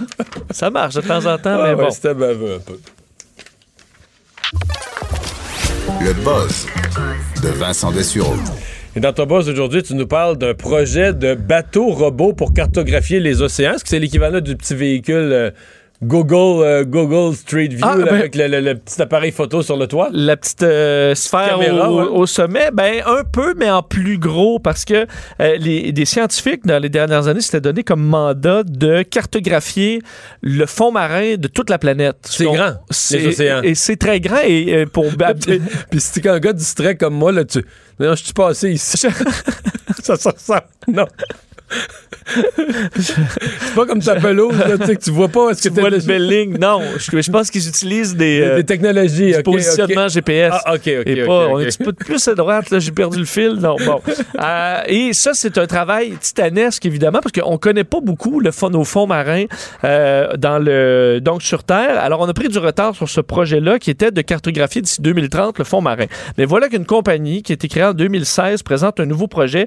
Euh, la compagnie s'appelle Ocean Infinity vient de présenter leur projet de 11 navires robots. Euh, des navires, quand même, on parle jusqu'à euh, 37 mètres de long. Alors, quand même, des bonnes, euh, des bonnes machines euh, qui se commandent à partir du continent. Là. quand tu dis robot, il n'y a pas d'équipage. Il n'y a pas d'équipage. Donc, c'est vraiment un, un navire, pas d'équipage. Mais là, il pourrait prendre Greta. Ben, Elle qui est toujours en mal de se déplacer, là. Ben oui, Ah, c'est mais c'est des bateaux à. Ouais, c'est pas à Oui, c'est au diesel, mais au diesel propre qu'on dit. Euh, alors, ce que les navires vont faire, vont patrouiller, ben, fait, euh, carrément le, cartographier les océans, tout en euh, livrant de certains, en fait, effectuant certaines missions de livraison. Alors, on a quand même de la place pour 60 tonnes de cargo qui pourront aller livrer, par exemple, faire un arrêt dans une plateforme pétrolière au, au continent, tout en... Greta pèse pas 100 livres, là, sur 60 tonnes, ils peuvent, la- ils peuvent l'embarquer, comme rien. Ben, non, mais pour la partie Greta, je pense qu'elle va, y- elle va être invitée si elle veut prendre. Mais elle va être- ça va être long, longtemps, là, tout seul sur un, un cargo pendant Mais non, mais trois tu semaines. débarques, là. Tu débarques où? Au milieu de l'océan? Non, non, C'est non. sur la plateforme de forage? Non, tu débarques il- au un port, s'ils font un lift, là. Oui, mais tu traverses le Pacifique. là. Oui. T'en as pour un bout avant de voir bien. quelque chose. Euh, alors, euh, ça permettrait donc, et aussi de, de- de patrouiller pour aller observer, par exemple, et cartographier tous les, euh, les câbles sous-marins, les donc différentes épaves, dont le fameux vol de Malaysia Airlines perdu. On dit, si on peut cartographier la planète entière, on va finir par répondre à un de ces grands mystères de l'aviation, c'est-à-dire cette, euh, cette carcasse perdue euh, de Malaysia Airlines. Est-ce qu'on va la retrouver? Parce que cette compagnie-là a déjà fait de la recherche pour essayer de trouver euh, l'appareil sans succès. Alors, pourrait reprendre cette, Ouais, mais cette si on, ca- si mission-là. on quadrille tout, là, on... On va finir par trouver de quoi? C'est-tu le seul avion perdu en mer? Non, il y en a plusieurs, d'ailleurs, des avions militaires, euh, et tout ça, il y en a plein. D'ailleurs, ils avaient, eux, retrouvé, c'est pour ça que la compagnie est quand même connue, euh, ils ont retrouvé un, euh, un- un navire perdu, sud-coréen, un sous-marin aussi argentin, le San Juan, qui était perdu. Alors, ils ont retrouvé certaines épaves, et là, ont développé leur équipement. Alors, ces navires-là que tu t'envoies et qui pourraient un jour nous permettre de cartographier le fond marin au complet. Alors, c'est lancé, on verra cette, cette armada voit le jour, mais du moins, c'est le projet, et de le cartographier d'ici 2030, à 12 nœuds maximum, c'est long pour, euh, Mais non, ils disent pour tout des combien passagers. Combien d'années d'avoir une cartographie complète? Ben, ils veulent 2030. 2030, 10 ans. Ben là, ouais, le temps Mais c'est ouais. Mais ça, on est en retard du. euh, euh, on dit 80% du fond marin est presque complètement inconnu, là. On va peut-être trouver d'autres choses. hein. Ben, on va trouver du, du fond marin, là, aussi, pour un bon bout. Oui. mais non, mais tout ce que la NASA nous cache, là, il y a peut-être une partie dans le fond de. L'Atlantide? Oui, notamment. Oui. Bon. Euh, L'utilité d'avoir un partenaire de vie optimiste. Oui, toi, est-ce que tu es un optimiste? Moyennement. Ouais, parce que là, je voyais que tu voyais ton, ton printemps. Tout ce que tu focuses, c'est sur les examens euh, de Non, la cinquantaine. Marie-Claude, est-ce qu'elle est euh, optimiste? Plus. Bon, tu vois, alors... euh, C'est moi. Elle, elle, elle a pas ça. Moi, j'ai une partenaire de vie optimiste. ben, exactement. Alors, ben, t'as- quelle est l'importance de ça? Ben, selon des chercheurs de, en fait, de Harvard et l'Université du Michigan, avoir un partenaire de vie optimiste permet de combattre la démence et différents problèmes de santé mentale et, de, et de perte de facultés cognitives primitive sur le long terme. On a étudié près de 5000 couples hétérosexuels euh, au-dessus de 50 ans, donc sur, euh, sur une période de 8 ans, avec différents tests au fil des années, euh, des tests cognitifs ou de différentes fonctions. Et on remarque que ceux qui ont un partenaire, en fait, l'optimisme personnel fait déjà son effet, mais avoir un partenaire de vie optimiste a aussi un effet positif euh, là-dessus. On dit probablement parce qu'un optimiste te permet de, ah ouais, sors, on va, ah, on va sortir, on va aller prendre une marche, on va, ah ouais, on va se faire un bon souper. Alors, l'optimisme en général t'amène un- une meilleure qualité de vie et un meilleur mode de vie plus sain. Alors, ça permettrait de euh, t'encourager à vivre et euh, améliorer les facultés cognitives. Alors, que tu n'as pas besoin nécessairement de... Tu peux repousser l'utilisation de certains médicaments aussi en étant positif. Ben voyons, c'est donc bien beau. Alors, tu peux remettre... euh, tu peux remercier Marie-Claude en arrivant ce soir pour son faut surtout que je optimisme. devienne le plus vite possible optimiste. Là. Oui, parce que là, tu... Oui, effectivement. Euh, mé- Méfiez-vous des gens qui ont trop de succès sur Tinder? Oui, je termine là-dessus parce que euh, nous, on n'a pas été beaucoup. là, on est en couple depuis avant que Tinder existe. Ouais. Donc, on ne sait pas Moi, si on serait bien bon. Là. Euh, Master, probablement plus. Non, pas sur non, Tinder? Non, fausse impression. OK. Ben non, je- non pas, pas besoin de Tinder. Euh, Mais là, c'est ça. Master, il, il, Ouais, il s'exhibe- fait il juste- s'exhibe sur le trottoir. Puis, Puis, euh, ils sont tous après. Ces dames- se Je suis présentent. designer, puis ça marche. Il là. semble d'avoir un compte. Mettons, ça swipe à gauche, puis Mario, il est là. Mais ça... Parce que, selon l'Université du Massachusetts, Oui. les, euh, euh, alors qu'on approche de la Saint-Valentin, puis la Saint-Valentin, c'est les sites de rencontres euh, explosent, dont Bumble, euh, Tinder et les autres. Euh, et on dit, faites attention, mesdames. Parce que les hommes qui ont beaucoup de succès sur Tinder auront tendance à être moins fidèles. Une fois, euh, en fait, peut-être parce qu'en général, tu dis c'est c'est des. Les, Parce le gars, il bullshit. Parce qu'en termes de pêche, il avale jamais l'hameçon. Il pogne toujours juste sur le bord de la gueule. c'est toujours sur le bord de se décrocher. C'est toujours sur le bord de se décrocher. Ok, parce, qu'il morde moins fort, là. Tu comprends? Il- Je comprends. Comme quand t'as 8 hameçons, tu finis par le poigner dans le flanc, puis Ouais. ça lâche. Non, mais en fait, c'est que ce qu'on explique, c'est que le, le gars qui a beaucoup de succès sur Tinder, ça lui enfle la tête. Mais ça lui sûr. donne une Mais impression de, ça totalement. ça lui donne une impression de désirabilité. Et au moment moment où là, t'es rendu en couple, ben là, tu dis, écoute, moi, je suis désirable, puis pas toi. Et là, tranquillement, ça va t'amener. Parce que les gens qui se trouvent désirables ont tendance à être plus, à être moins fidèles. Alors, vu que le grand succès sur Tinder vous amène à vous sentir désirable, ben, ça vous amènera plus tard euh, plus de chances d'être infidèle. Alors, essayez de vous trouver quelqu'un qui est pas vendeur sur Tinder et vous en aurez au moins un bon. Membre un depuis, fiable. membre depuis un an, puis euh, rien Il y a eu réussi. deux, deux ou deux oui, là. Ouais. Mettons, là. Alors. Mais là, euh, c'est parce qu'il y a peut-être une raison. ouais, mais des fois, c'est la façon, tu sais, là, il y en a, les gars sont pas toujours habiles, là. Mais celui qui est habile, souvent, euh, c'est un beau crosseur, là. c'est tout pas vrai, là. Ben. on dit, il y en a qui se sont fait endormir, là. Ouais, c'est Ah, on le sait, là. Alors, euh, faites attention à l'endormissement, mesdames. Vous arrivez à la Saint-Valentin, vous allez peut-être être. euh, alors, vous. Vigilance. Vous- Il faut la vigilance, surtout pour les beaux parleurs qui sont très populaires avec leur euh, six-pack sur les. euh, sur les sites de rencontres. Ouais, avec une photo qui date d'il y a 4 ans, là. Ah, des fois, euh, tu peux mettre 12. Merci, Vincent. Les têtes enflées. Voici Master Bugarici. Et Master, première expérience hier avec euh, Joanie. Euh, oui. Oh! Ça, ça a bien été, mais c'est Martineau hier, je sais pas ce qu'il y avait. Il était en feu. Il était en feu? Il Ouais. était en feu. Il, il me dit Mais c'est ça, le euh, comme, comme les gens de Tinder, là, tu mets une, une nouvelle fille dans l'atmosphère, puis il est plus pareil. Là, Richard, il veut faire son show. Là, parce Ah que, il, fait euh, son, il ouais, fait son pan. C'est ça. son- exactement. c'est en plein ça. Mais il y a quand même eu un- une bonne soirée. Puis oui, euh, Joanie s'en est bien tiré. Ben, t'as battu, là. Euh, ah, m'as-tu battu? Hier? Ouais. Ah ouais?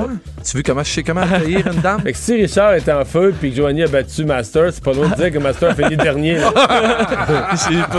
Je l'ai pas dit comme ça, mais un peu.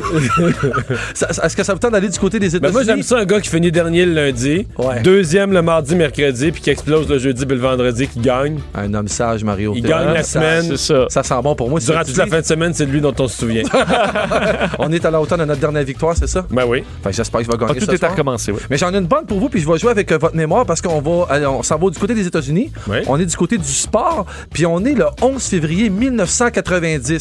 Puis en bon français, Mario, c'est le plus gros upset de l'histoire du sport. C'est le truc qui s'est passé. Tu sais, tu te rappelles-tu le matin que Wayne Gretzky s'est fait échanger? Ouais. On s'était tout dit, hein, ça se peut-tu? On, on a Le une- 11 février 1990. Ça fait- C'est-tu des Olympiques d'hiver, ça? Non. Parce Non. que euh, c'est des dates d'Olympiques. C'est une Ouais. année d'Olympiques. Euh, non, il- les Olympiques d'hiver n'étaient pas, 92, étaient je pas encore. hein. Ouais, non, il était pas encore transféré aux Onès. euh, Ouais, le avant. ouais, c'est ça, là, cette année-là. Bon.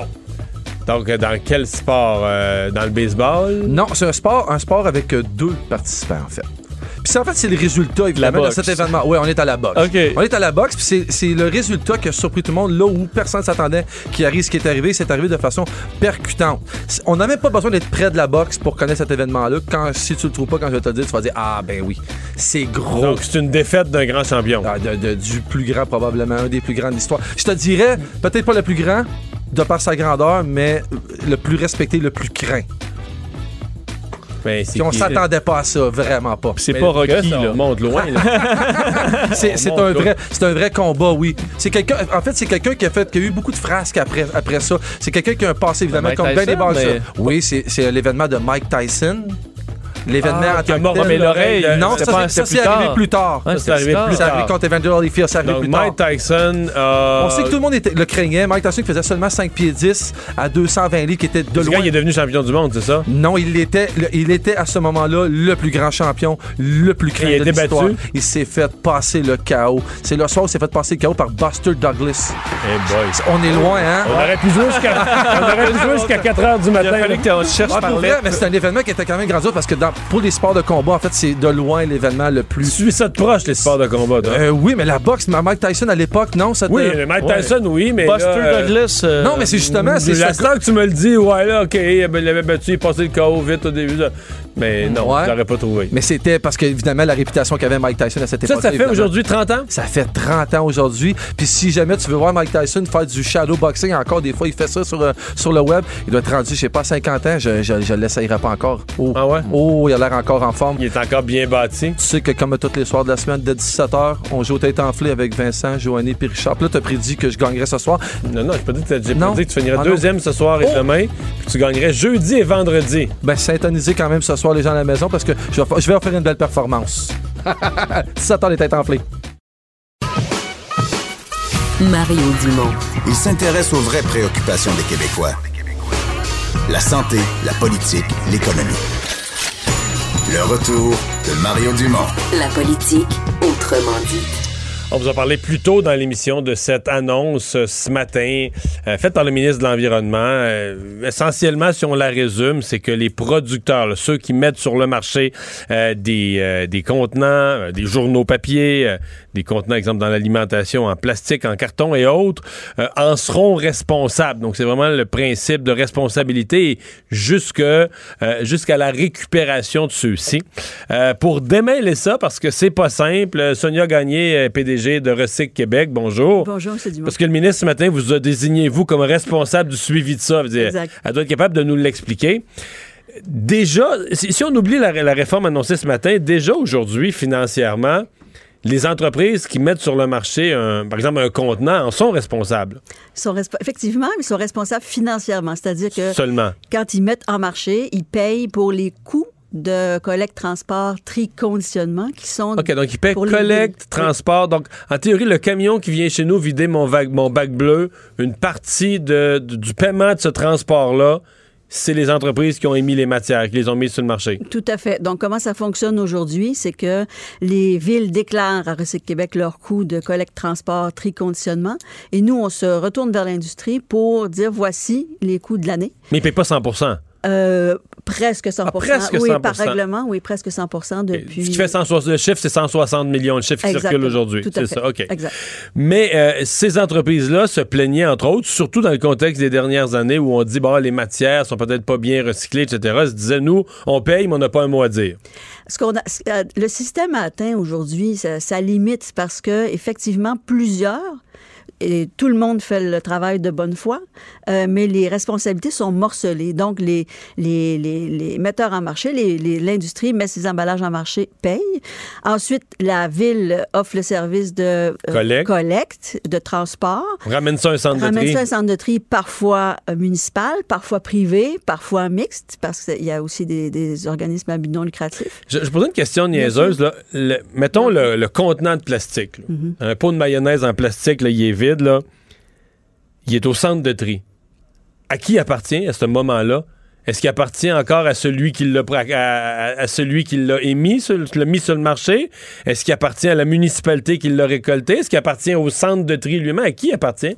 Il y en fonction du contrat qui lie la municipalité au centre de tri, mais les revenus de la vente de matière vont se séparer différemment. Donc, un centre de tri privé peut avoir, par exemple, les revenus de la vente de la matière. Il peut avoir aussi, dans le contrat avec la ville, un partage des pertes et des profits. Et vous comprenez que... Mais de toute façon, le, le centre de tri, euh, est-ce que les centres de tri s'autofinancent avec la valeur des matières? Difficilement, là, hein, ces dernières années. définitivement, ces dernières années, c'est Donc, la valeur de toutes les matières permet même, non seulement permet pas de payer le transport, mais permet même pas de payer l'opération du tri. Là. Pour certains centres de tri, c'est plus difficile que d'autres, effectivement. Mais il y en a qui tirent leur épingle du jeu, qui font de la qualité, qui ont trouvé des débouchés locaux, ce qui n'est pas le cas de- des 26 centres de tri au Québec. Là, on avance, on vient de parler du, passé et du présent. La réforme de ce matin, donc on dit, je reviens à mon, mon pot de mayonnaise, celui qui l'a mis sur le marché, le gouvernement lui dit, là, écoute-moi bien, je te donne un pouvoir, dorénavant, un pouvoir, un mot à dire sur la, gestion de tout ça, le tri, le recyclage, mais en contrepartie, il faut que ton plastique soit recyclé. S'il ne l'est pas, je vais te repayer une surcharge. C'est bien ça? En fait, euh, le principe de la responsabilité élargie des producteurs, c'est qu'on te- l'entreprise ou l'industrie a une responsabilité de la vie de ce qu'il met en marché jusqu'à son recyclage. Donc, pas juste d'être récupéré, mais d'être transformé. Donc, ce, que, ce qui se passe aujourd'hui, c'est que la réglementation va prévoir effectivement des, des, des objectifs pour que l'entreprise puisse à la fois euh, avoir des, des ententes avec les villes, parce que le service de proximité reste municipal. C'est c'est là que ça La se collecte, passe. là. Oui, la collecte. euh, Alors, euh, contrat, euh, il y a un rôle de la municipalité qui continue d'être joué. Mais euh, lorsque la matière est collectée et qu'elle elle est envoyée à un centre de tri, euh, à ce moment-là, le centre de tri traite la matière en fonction de spécifications qui lui sont données par l'industrie et l'industrie a responsabilité de trouver des débouchés pour cette matière. OK. Donc, si on parle de l'industrie, évidemment, là, c'est des.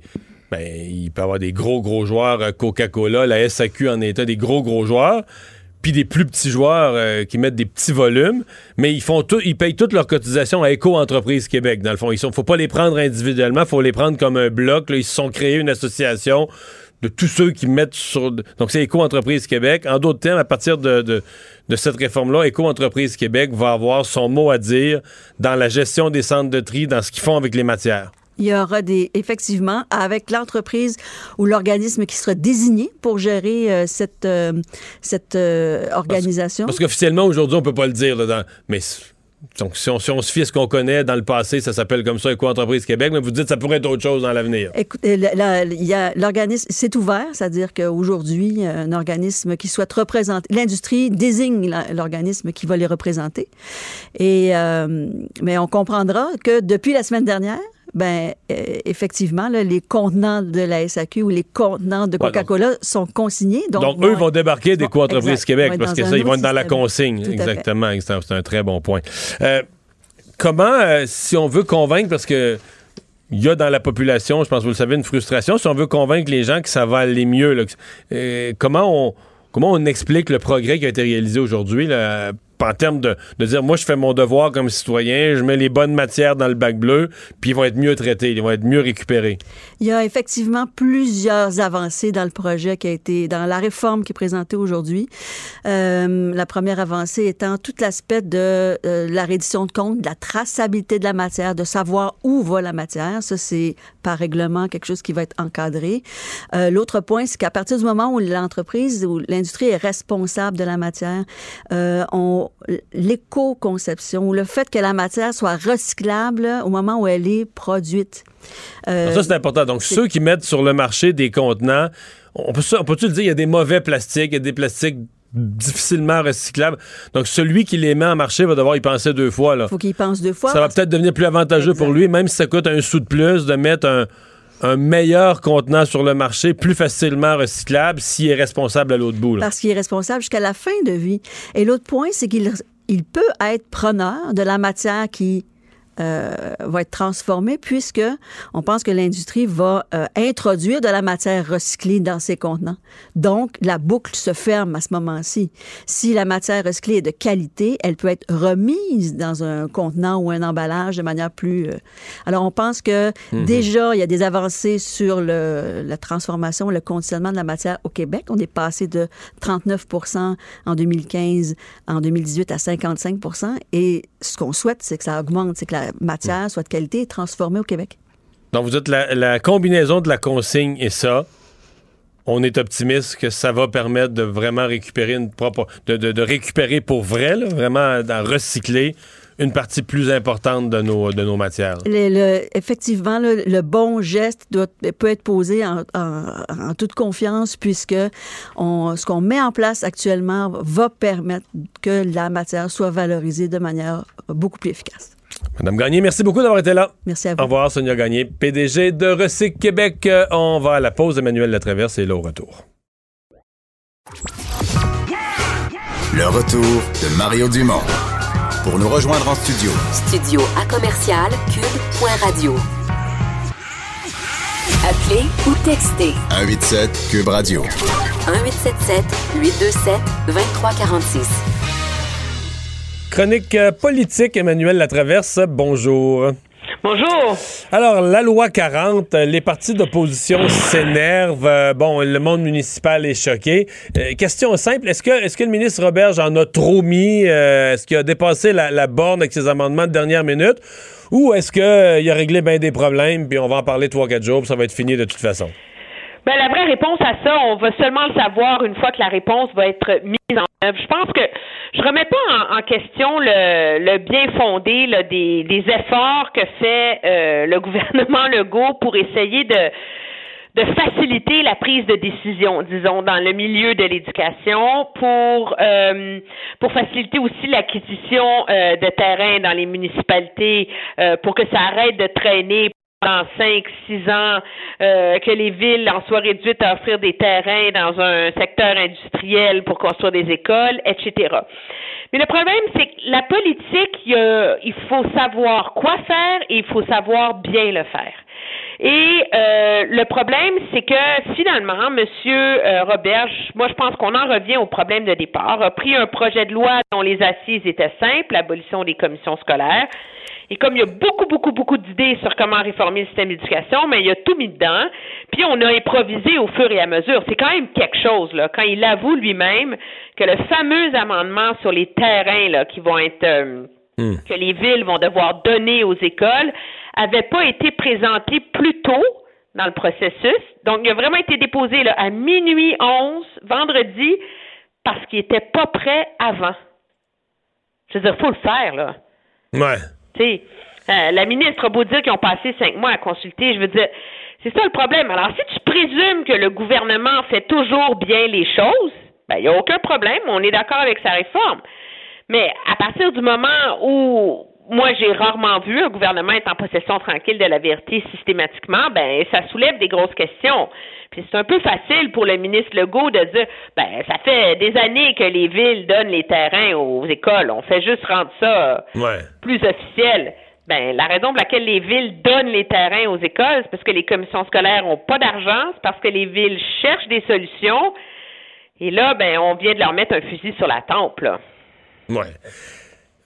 Mais c'est parce que c'est deux choses. Pour moi, c'est deux choses. Est-ce que le problème est réel, là, des villes, des relations avec le scolaire, tout ça? Oui. Est-ce que la solution est la bonne? Je sais pas. Tu comprends? Je réponds oui, le problème est réel. La solution est-elle exactement la bonne? Je suis pas sûr.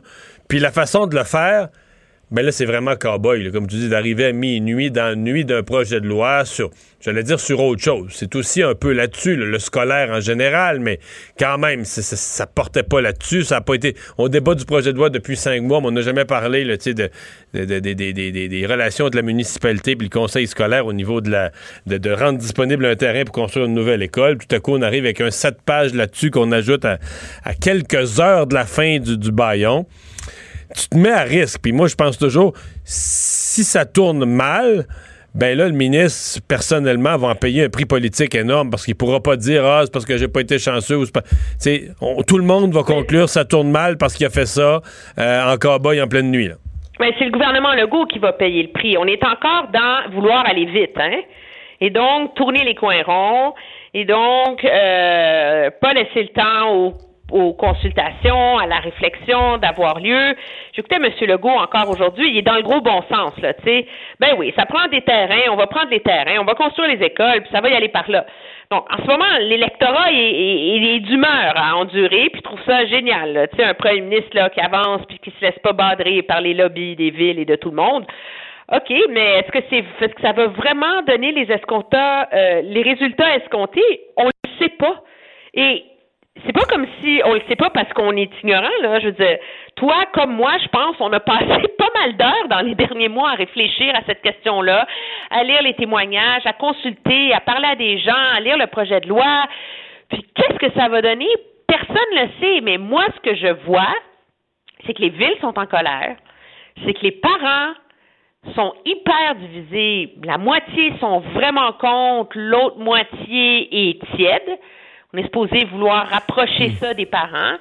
Les comités pour la défense de l'école publique sont contre. Bon, les syndicats, tu me diras, sont toujours contre, peut-être. Fait que finalement, qui trouve que c'est la plus belle idée depuis le pain tranché pour réformer le système d'éducation? Ben, je ne sais pas, là. J'ai pas vu euh, des gens faire la queue, là, pour nous en parler puis nous dire comment ça allait euh, révolutionner euh, le monde de, de l'éducation et rendre la construction d'écoles plus facile, là. Donc, être cow-boy à la longue, c'est risqué, puis je pense pas que ça sert les élèves non plus. C'est ça le problème, là. Ouais. Mais. C'est, les- les- parce que la plupart des comités que tu en as eu, comme le comité sur l'école publique, puis tout ça, c'est parce que c'est pas compliqué, là. Ils veulent une chose. C'est toujours la même chose. Ils veulent plus d'argent. Ils veulent plus d'argent, ils veulent plus d'argent, ils veulent plus d'argent. Et un gouvernement, c'est pas juste ça non plus. C'est peut pas être juste donner plus d'argent. À un moment donné, il y a des changements qui doivent se faire.